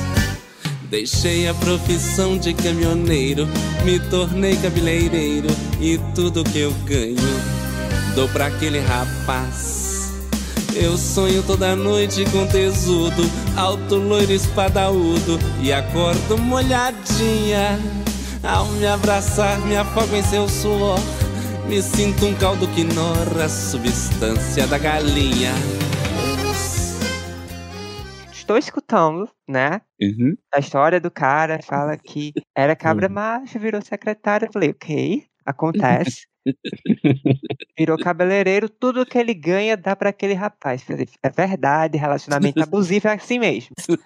Aí começou. Esse trecho, eu sonho toda noite com um tesouro, o alto loiro espadaúdo. Eu olhei isso e falei, entendo. Dá para se sonhar, né? É bom de se sonhar. Acordo uma olhadinha. Ao me abraçar, me afogo em seu suor, me sinto um caldo quinó, a substância da galinha. Quando eu terminei de escutar isso, meu amigo, eu parei e falei: esse cara é um gênio.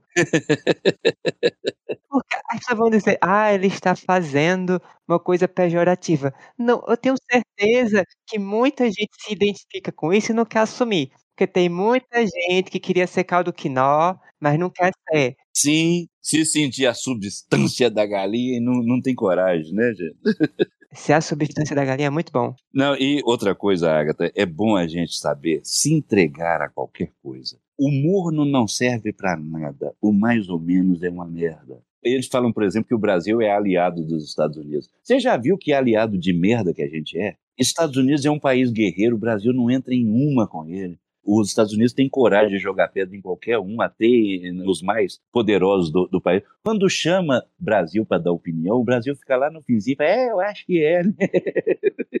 não assume nada, é um aliado de merda, é um aliado morno. Na hora que as relações comerciais pisam no calo do Brasil, ele vai correndo nos Estados Unidos pedindo proteção ajuda a gente lá, porque a Rússia está subsidiando a carne, está não sei o quê, está sempre pedindo ajuda. Mas na hora de apoiar os Estados Unidos, o Brasil é frouxo, não apoia em nada. Por é. quê? Porque é morno. O morno não serve. Você entra numa discussão na empresa e a hora que o amigo seu que poderia testemunhar a seu favor, ele fica com medo porque tem que falar contra o chefe e não entra para te defender, ele é morno. Na hora de, de provar a amizade, ele não tem coragem, porque vai ter sobrar consequências para ele. A gente é cansado de pensamentos mornos e o morno não resolve. O que, que é a solução de cota? É solução morna. Sim.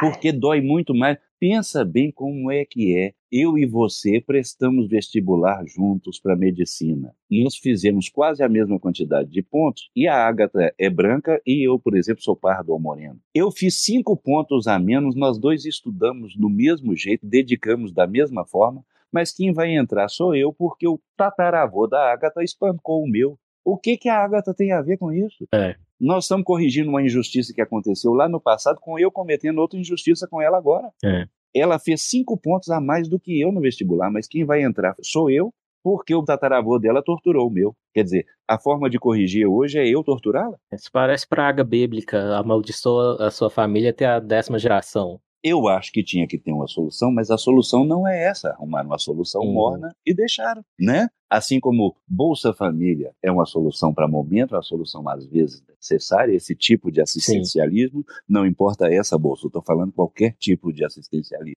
Mas ela tem que estar tá caminhando para a evolução de não ser necessária no futuro. É. Você nos Estados Unidos, quando você está desempregado, você pega um seguro-desemprego esse seguro-desemprego é dado na hora, você não precisa eh, se humilhar para recebê-lo. Mas a coisa que acontece mais natural nos Estados Unidos é a pessoa começar a trabalhar e ela pagar de novo ao seguro-desemprego. Ela não precisa pagar, é. mas faz parte do orgulho do americano devolver esse dinheiro depois. Para quê? Para que eles ajudem o próximo que esteja desempregado. É, e aqui é a tal da coisa que a gente tinha falado antes, da tentativa de proteger e atrapalhar, e no caso aí da, na economia brasileira, né? Sim. A tentativa de proteger o trabalhador, você estrangula todo o mercado, não todo o mercado, cria proteções no mercado que só prejudica o empregador. Sim. Ele tem cada dia mais dificuldade de colocar gente no mercado de trabalho, porque para cada real que ele te paga, ele gasta mais um real na estrutura para a coisa acontecer. Sim. É, empresário no Brasil é culpado até prova em contrário. Eu vi Antônio Hermídio de Moraes falar uma greve dos funcionários dele lá, da Votorantim, estavam em greve. Hum. E numa entrevista dele da, da, televisão, o jornalista provocou, né?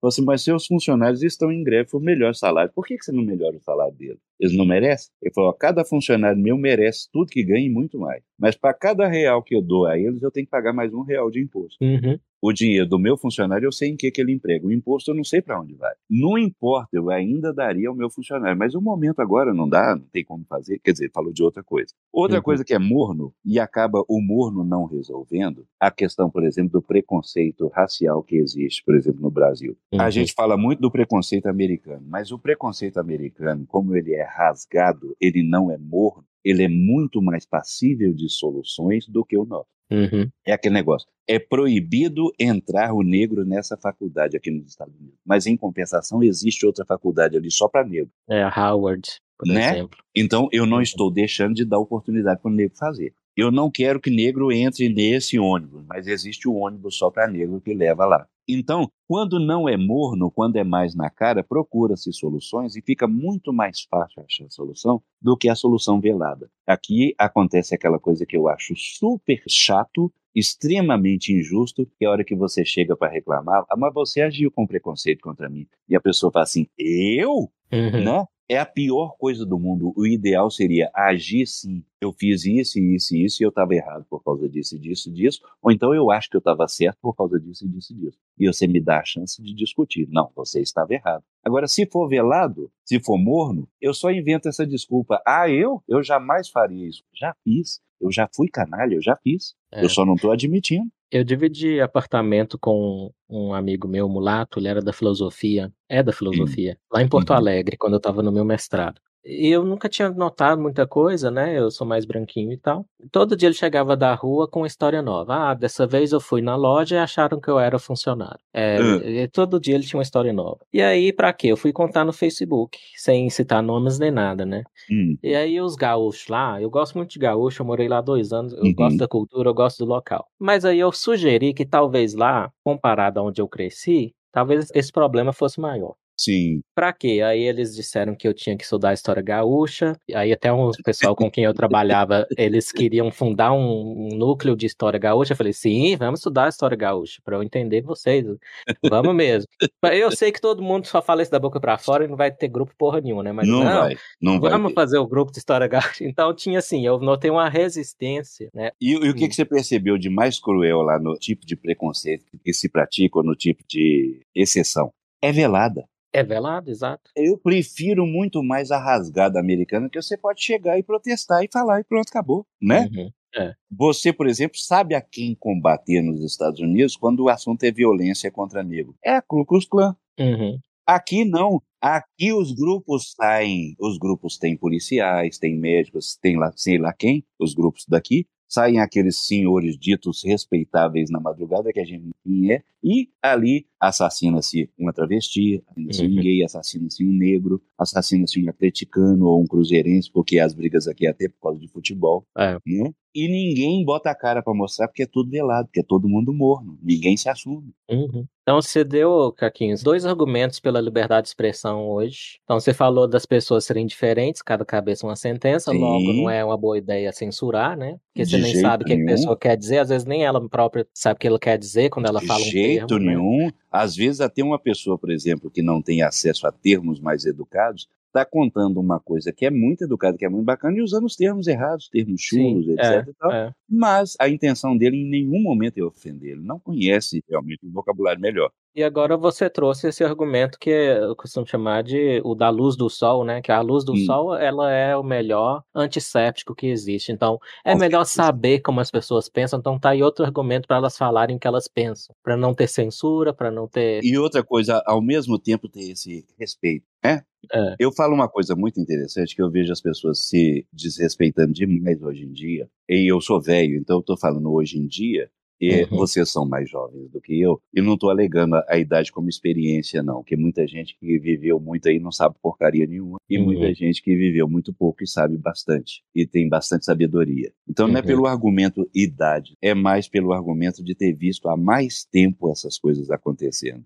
Entende? Uhum. Eu vejo, por exemplo, hoje as pessoas discutindo muito mais os assuntos, e isso é muito bom, que a gente está saindo do morno, indo mais porque a gente cada um conhecer a opinião do outro. É claro que a gente não amadureceu ainda para respeitar a opinião do outro, mas pelo menos já amadurecemos é. para emitir a opinião verdadeira é. e falar o que a gente pensa de verdade. Isso já facilita. O respeito à opinião é muito difícil. Eu, por exemplo, eu tenho amigos que são lulistas doentes é. e eu tenho amigos que são bolsonaristas doentes. E eu amo os dois, porque eu sou apaixonado pelos amigos e não pela opinião deles. Isso eu tenho em família. Meu núcleo familiar é assim. E assim, eu não consigo ser nem lulista nem bolsonarista. Uhum. Eu consigo ver coisas boas e ruins dos dois lados. Exato. Então eu me sinto é muito desamparado e muito órfão, por enquanto, porque eu não vejo bons políticos há muito tempo. Queimou minha perna com a descarga da moto que eu dei de presente. Me banho em bacia larga no azeite quente. Me fez comer cinquenta jaca, sentar no meio de um formigueiro. Me esfregou no cocô de vaca, roubou meu dinheiro. Faz mais uma vez,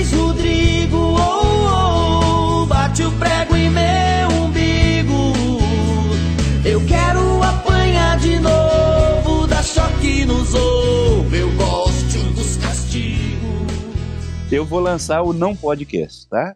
Em tá breve bom. eu vou chamar vocês, talvez separado, porque a Agatha ficou muito caladinha dessa vez, tadinho. Vou chamar só ela para poder falar também, deixar ela falar destampadamente. Foi silenciada. Ela é o jovem, o jovem tem que saber o seu lugar. Isso. Como é que é a história? É o meu lugar, é o lugar de pessoa que tá aqui editando essa merda depois? É. É que tem que entregar, né? E o não podcast é um que eu quero discutir todos os temas que não se pode discutir ou que não se gosta de discutir. Sim. Excelente ideia. Perfeito. É porque colocá-los na baila é a melhor forma da gente achar uma solução. Tem que colocar em ebulição mesmo e não tem que ser confortável para ninguém. A sabedoria é meio desconfortável, o conhecimento é desconfortável, a dúvida é desconfortável Uhum. e esse desconforto que faz a gente crescer. Perfeito, Caquinho. Então fica aí o jabá feito. Espero que você lance mesmo seu podcast. E a minha pergunta era justamente sobre como é que você vê essa questão do politicamente correto, como é que tá para os humoristas, que eu vejo assim, você falou que Sim. você está aprendendo ainda a lidar com as novas tecnologias. Eu vi que você, eu quero puxar a sua orelha, que você não tá nem no Spotify, você não- Nada. E eu tenho que estar em tudo e eu vou dar um jeito de estar em tudo.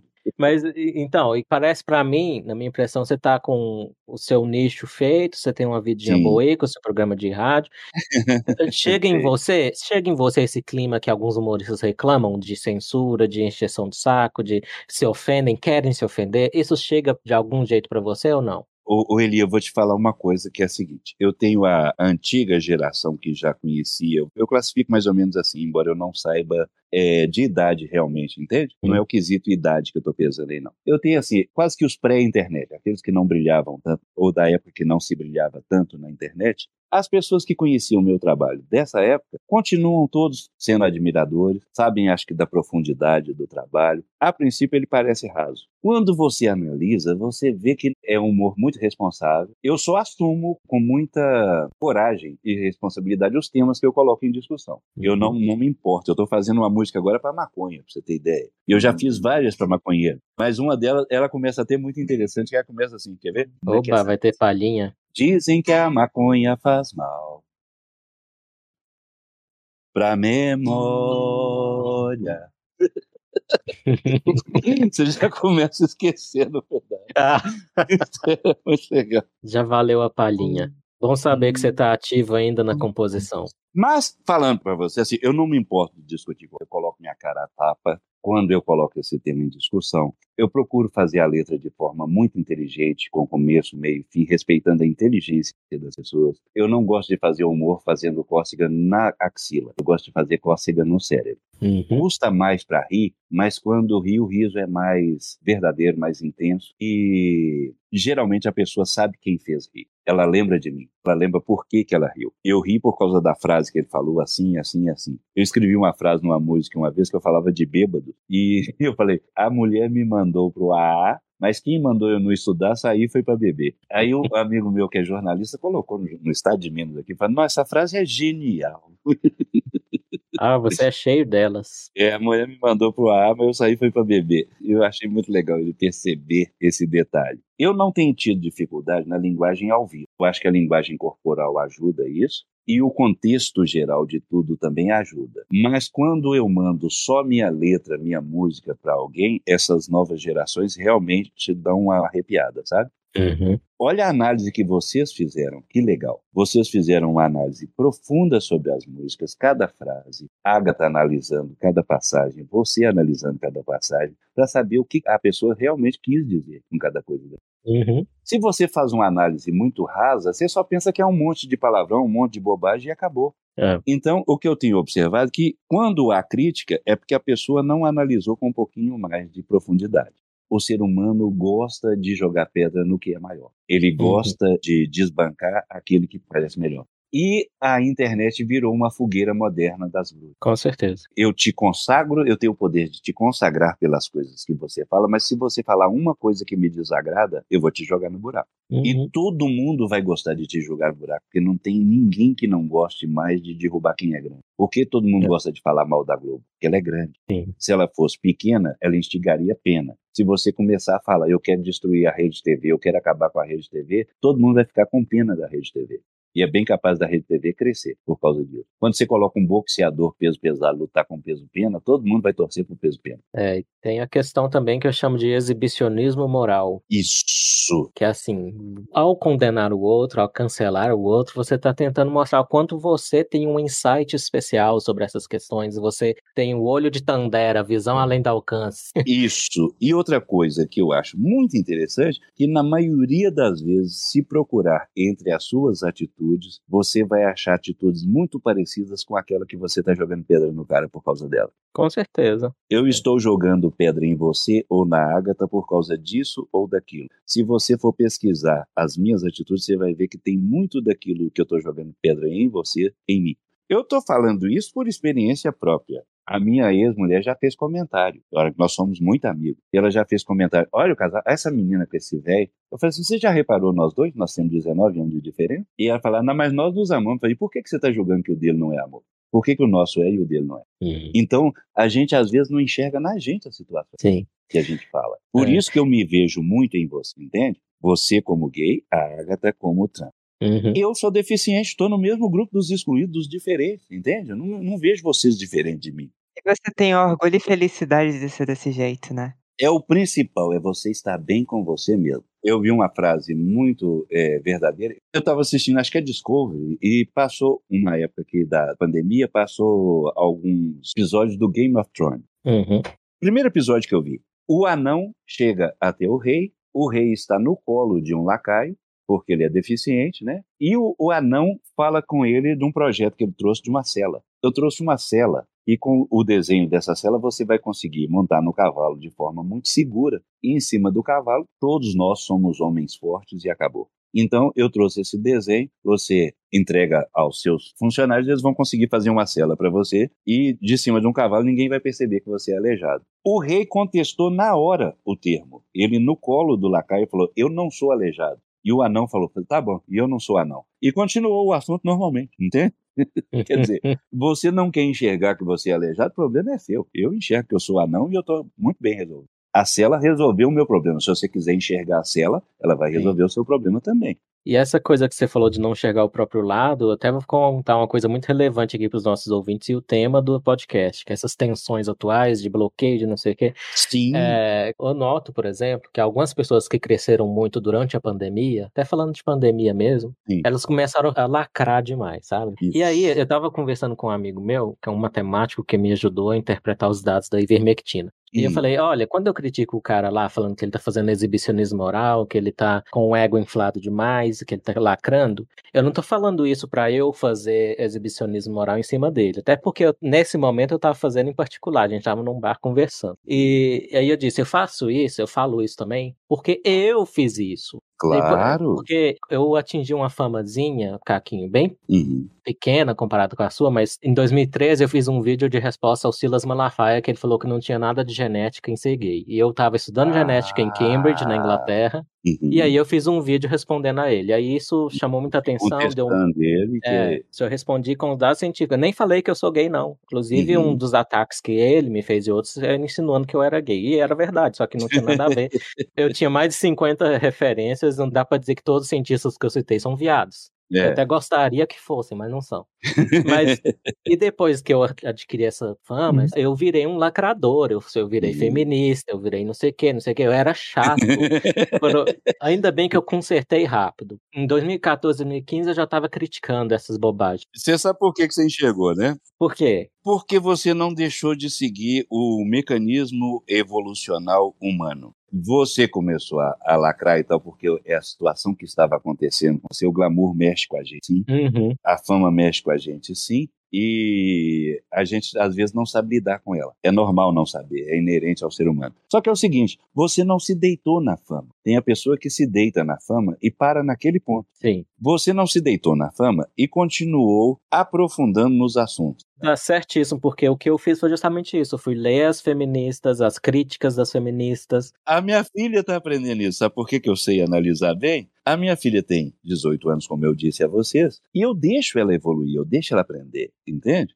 É, não chego lá como dono da verdade, vou te ensinar não sei o quê. Não, a gente senta junto para descobrir o que, que ela descobriu. Uhum. Vou te falar uma das coisas que ela me ensinou maravilhosa. Eu estava falando uma daquelas frases bem clichê, né? Ah, Uhum. o ser humano não vale nada, alguma coisa. Eu não- nunca falei muito isso, não. Acho que eu estava citando alguma coisa de outra pessoa. Mas que o ser humano é muito malvado, que faz não sei o quê. Minha filha simplesmente rebateu da seguinte forma: mas é o único que faz o bem também. Você não vê uma zebra fazendo bem. É, Você não vai ver um leão fazendo bem. Ele não faz o mal também, não. Ele não mata a zebra, não é por maldade, não é para comer. uhum, Mas você não vê outros seres que não ser o ser humano fazendo o bem também. exato. É o único que é capaz de fazer o bem e o mal. E foi minha Uhum. filha que me alertou para essa coisa tão simplória e eu nunca tinha percebido. Mas muitas verdades importantes são simples. né? É. Algumas levam milênios para serem descobertas, tipo a seleção natural é uma ideia simples, mas É a gente. grande verdade. Por que alguns não aceitam a seleção natural? Porque pensam que nós, como ser humano, somos muito especiais. Nós não podemos ter vindo nunca de um símio, ter É. um idiotice. A diferença da gente Uhum. com a árvore é muito pouco. É de grau, é a diferença. Eu estou falando com a árvore, que já é pouco. O mamífero é menos ainda. Menos ainda.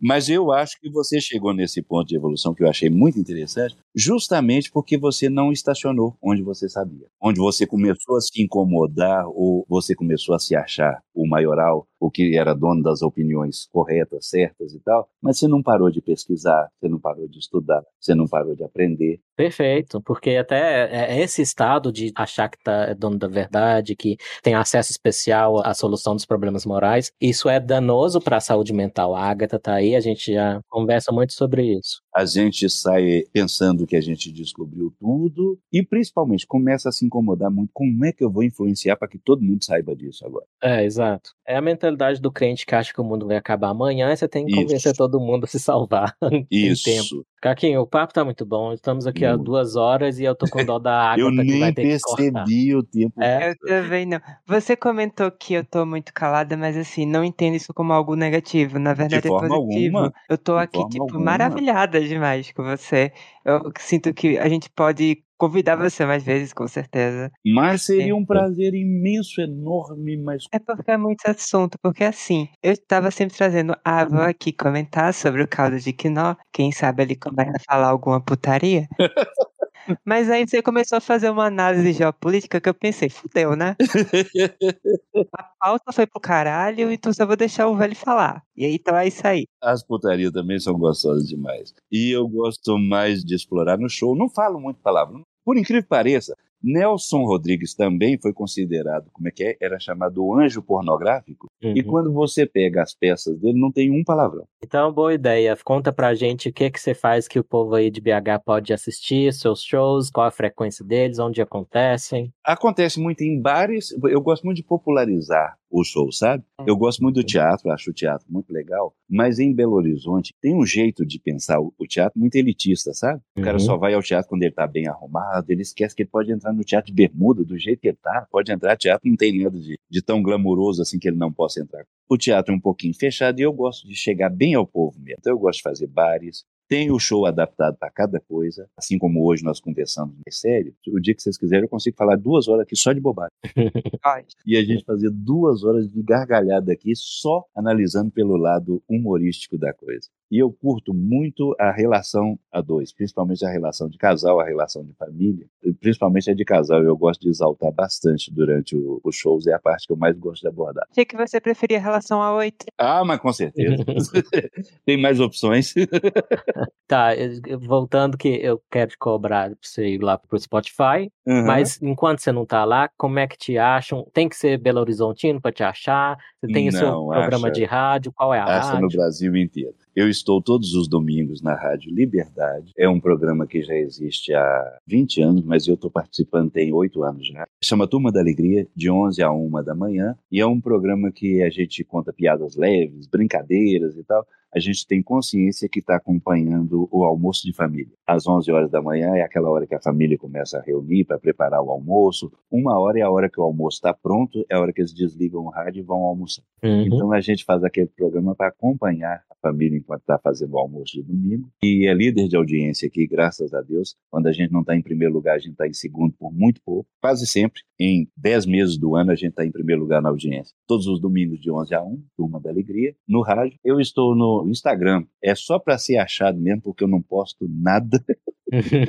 com a falta de vergonha. O arroba Caquinho Big Dog Oficial. Tô no Facebook também, que eu não entro lá há 500 anos. Mas, já dando satisfação ao meu querido Eli e o compadre Braulio também, com quem eu tive o programa em Brasília há muito tempo, tá me cobrando isso. Eu passei o mês de janeiro preparando uma estrutura aqui em casa, modifiquei o meu estúdio para poder fazer uma produção agora bem legal. A partir de fevereiro eu já vou lançar o meu canal no YouTube, o canal musical. Eu vou colocar essas músicas que vocês gostam tanto e um pouquinho de discussão sobre cada uma delas composta, a história de cada uma delas. Nossa, vai ser muito conteúdo. Você falar de uma por uma das músicas, como aconteceu. E são muitas. Eu vou postar duas músicas por semana e até o final do ano ter mais de 100 músicas no canal. Caramba. Ó, não vejo a hora disso começar, hein? E as músicas novas que ainda não foram lançadas, eu já reformei meu teclado aqui. Eu vou criar os próximos trabalhos e colocar no Spotify e outras mídias sociais também, e colocar em outras plataformas também. Os novos trabalhos vão começar a surgir todos lá a partir de 1 de fevereiro.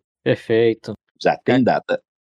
Ótimo, não, só boa notícia. E junto com isso, nós vamos lançar o Não Podcast também, que é 1 de fevereiro também. Ah, excelente. Tem data já. Já tem data, olha, perfeito. Já tem o primeiro tema também, Todos Nós Somos Pecadores. É exclusivo para você. Ótimo. Aqui, sem palavras, foi um prazer enorme ter com você Nossa, o gente. prazer foi todo meu. Foi muito gostoso o papo. Foi muito legal. Achei a Agatha mais caladinha, mas ela curtiu também. Foi muito legal. Bem, Muito, E- muito, e muito. todas as vezes que entrou foi uma enxadada e uma minhoca. Foi muito pertinente. Foi, ela é assim mesmo. É quando ela entra Adorei. no tranco, Cada paulada já acerta na cabeça. sim. quando ela pega no tranco, ela só faz gol. O Tico com- comunica com o Teco, acabou. É isso. Muito obrigado, queridão. Sou seu fã, continuo e Oh, bom. muito feliz de saber de todos esses projetos. E eu fiquei mais fã ainda de vocês. Parabéns por serem dedicados a todos os temas. A gente vê que não é só opinião da boca para fora, são pessoas que estudam os temas e procuram saber o que há de pensamento evolutivo na humanidade, o que, que tem de bom para a gente crescer. Quando a gente pensa em maiorias e minorias, eu tenho uma coisa muito simplória que eu consegui enxergar que é a melhor forma de analisar as coisas. Quando a gente se vê como minoria, pensa qual é a, menor minoria do mundo. O indivíduo. Quando você se vê como gay, quando você se vê como aleijado, como deficiente, etc. Tal, a menor minoria do mundo é o indivíduo. Sim. E qual é a maior maioria do mundo? A humanidade. Eu, Uhum. como ser, eu não sou capaz de ir à Lua, mas como humanidade, eu já conquistei a Lua. Perfeito. Eu, eu faço parte de uma conquista espacial que eu sei muito sobre o espaço, embora eu não saiba, como humanidade eu sei muito. Então eu acho que o papel principal da gente como indivíduo é ser capaz de produzir coisas úteis à humanidade. E essas coisas podem ser pensamentos, podem ser músicas, podem ser um quadro, pode ser uma técnica de medicina, um jeito de operar as pessoas, pode ser um implante dentário que você criou diferente. Tudo que você puder contribuir para a humanidade como um indivíduo, você já fez o seu papel aqui. É, o sentido da vida tá aí. Olha o quanto deixou para nós Einstein, olha o quanto deixou para nós Tesla, olha o quanto deixou para nós Hitler. Todos deixaram ensinamento. É. Com um, a gente aprendeu o que não fazer. Eu citei Hitler justamente porque a gente pode aprender muita coisa com o que não se fazer. Mas foi o primeiro cara, talvez, que tenha utilizado o marketing na política. Então a gente tem muito a aprender com ele também. Ele tinha 1,80m e colocava uma bandeira de 15 metros do lado para mostrar o quanto o Reich era grande. Isso é propaganda. E muitos utilizam essa propaganda para mostrar grandeza para cima da gente. Então a gente tem que aprender também a não enxergar a grandeza apesar da propaganda. E enxergar grandeza onde houver. Quando houver grandeza, a gente saber enxergar mesmo sem propaganda. E a sua grandeza, bem, ela fala por si, Caquinho. Obrigado, Muito obrigado. amigo. Que bom, obrigado. Só quando ele consegue ficar em pé, ele é maior realmente, né? Acho que tempo.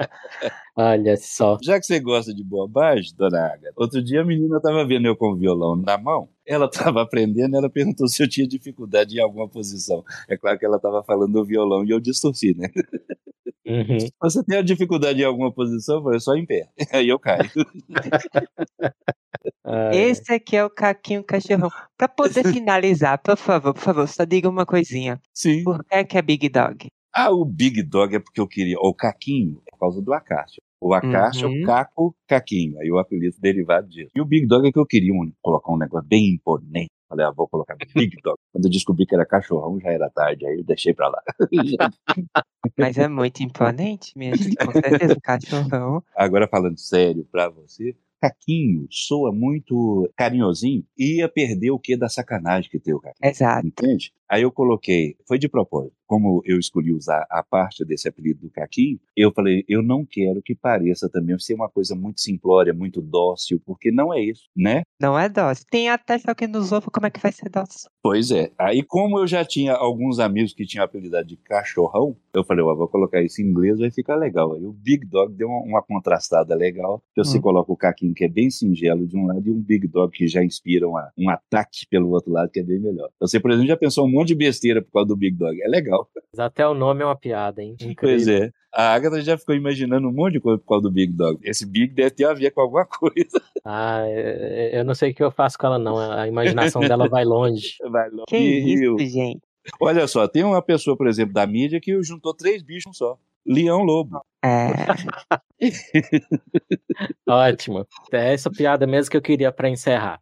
A, título de curiosidade, eu fui fazer um evento em São Paulo uma vez e eu fui entrevistado no programa de rádio dele. E ele me deu um abraço na hora que eu terminei. Na hora de, da chegada não foi tanto, não foi só um carinho natural, mas parece que ele gostou muito da entrevista, gostou muito da pessoa. Ele me deu um abraço no final do programa que eu costumo dizer até hoje que foi o abraço mais gostoso do mundo. Oh. O cara que abraça gostoso é Leão Lobo, viu?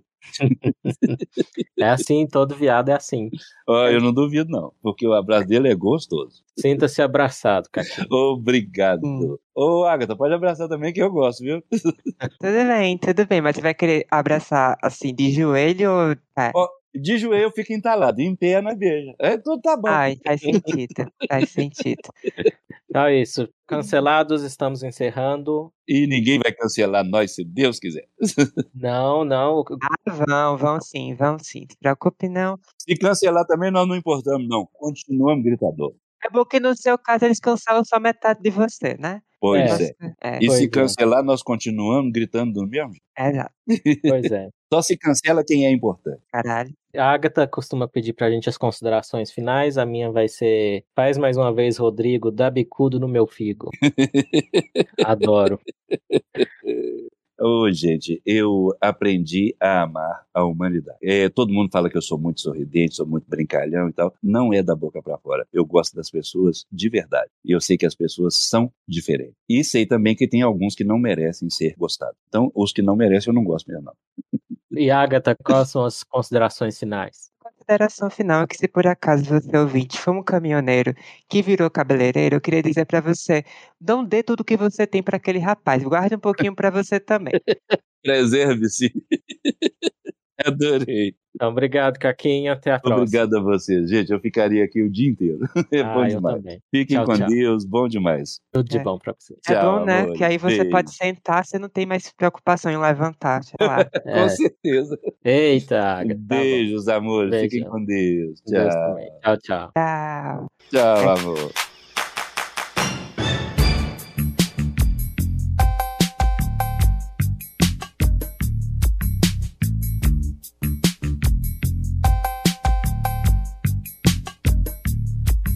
Esse rap foi feito em riba de uma carroça, não fala nada de nada, é um rap da roça. Esse rap foi feito em riba de uma carroça, não fala nada de nada, é um rap da roça.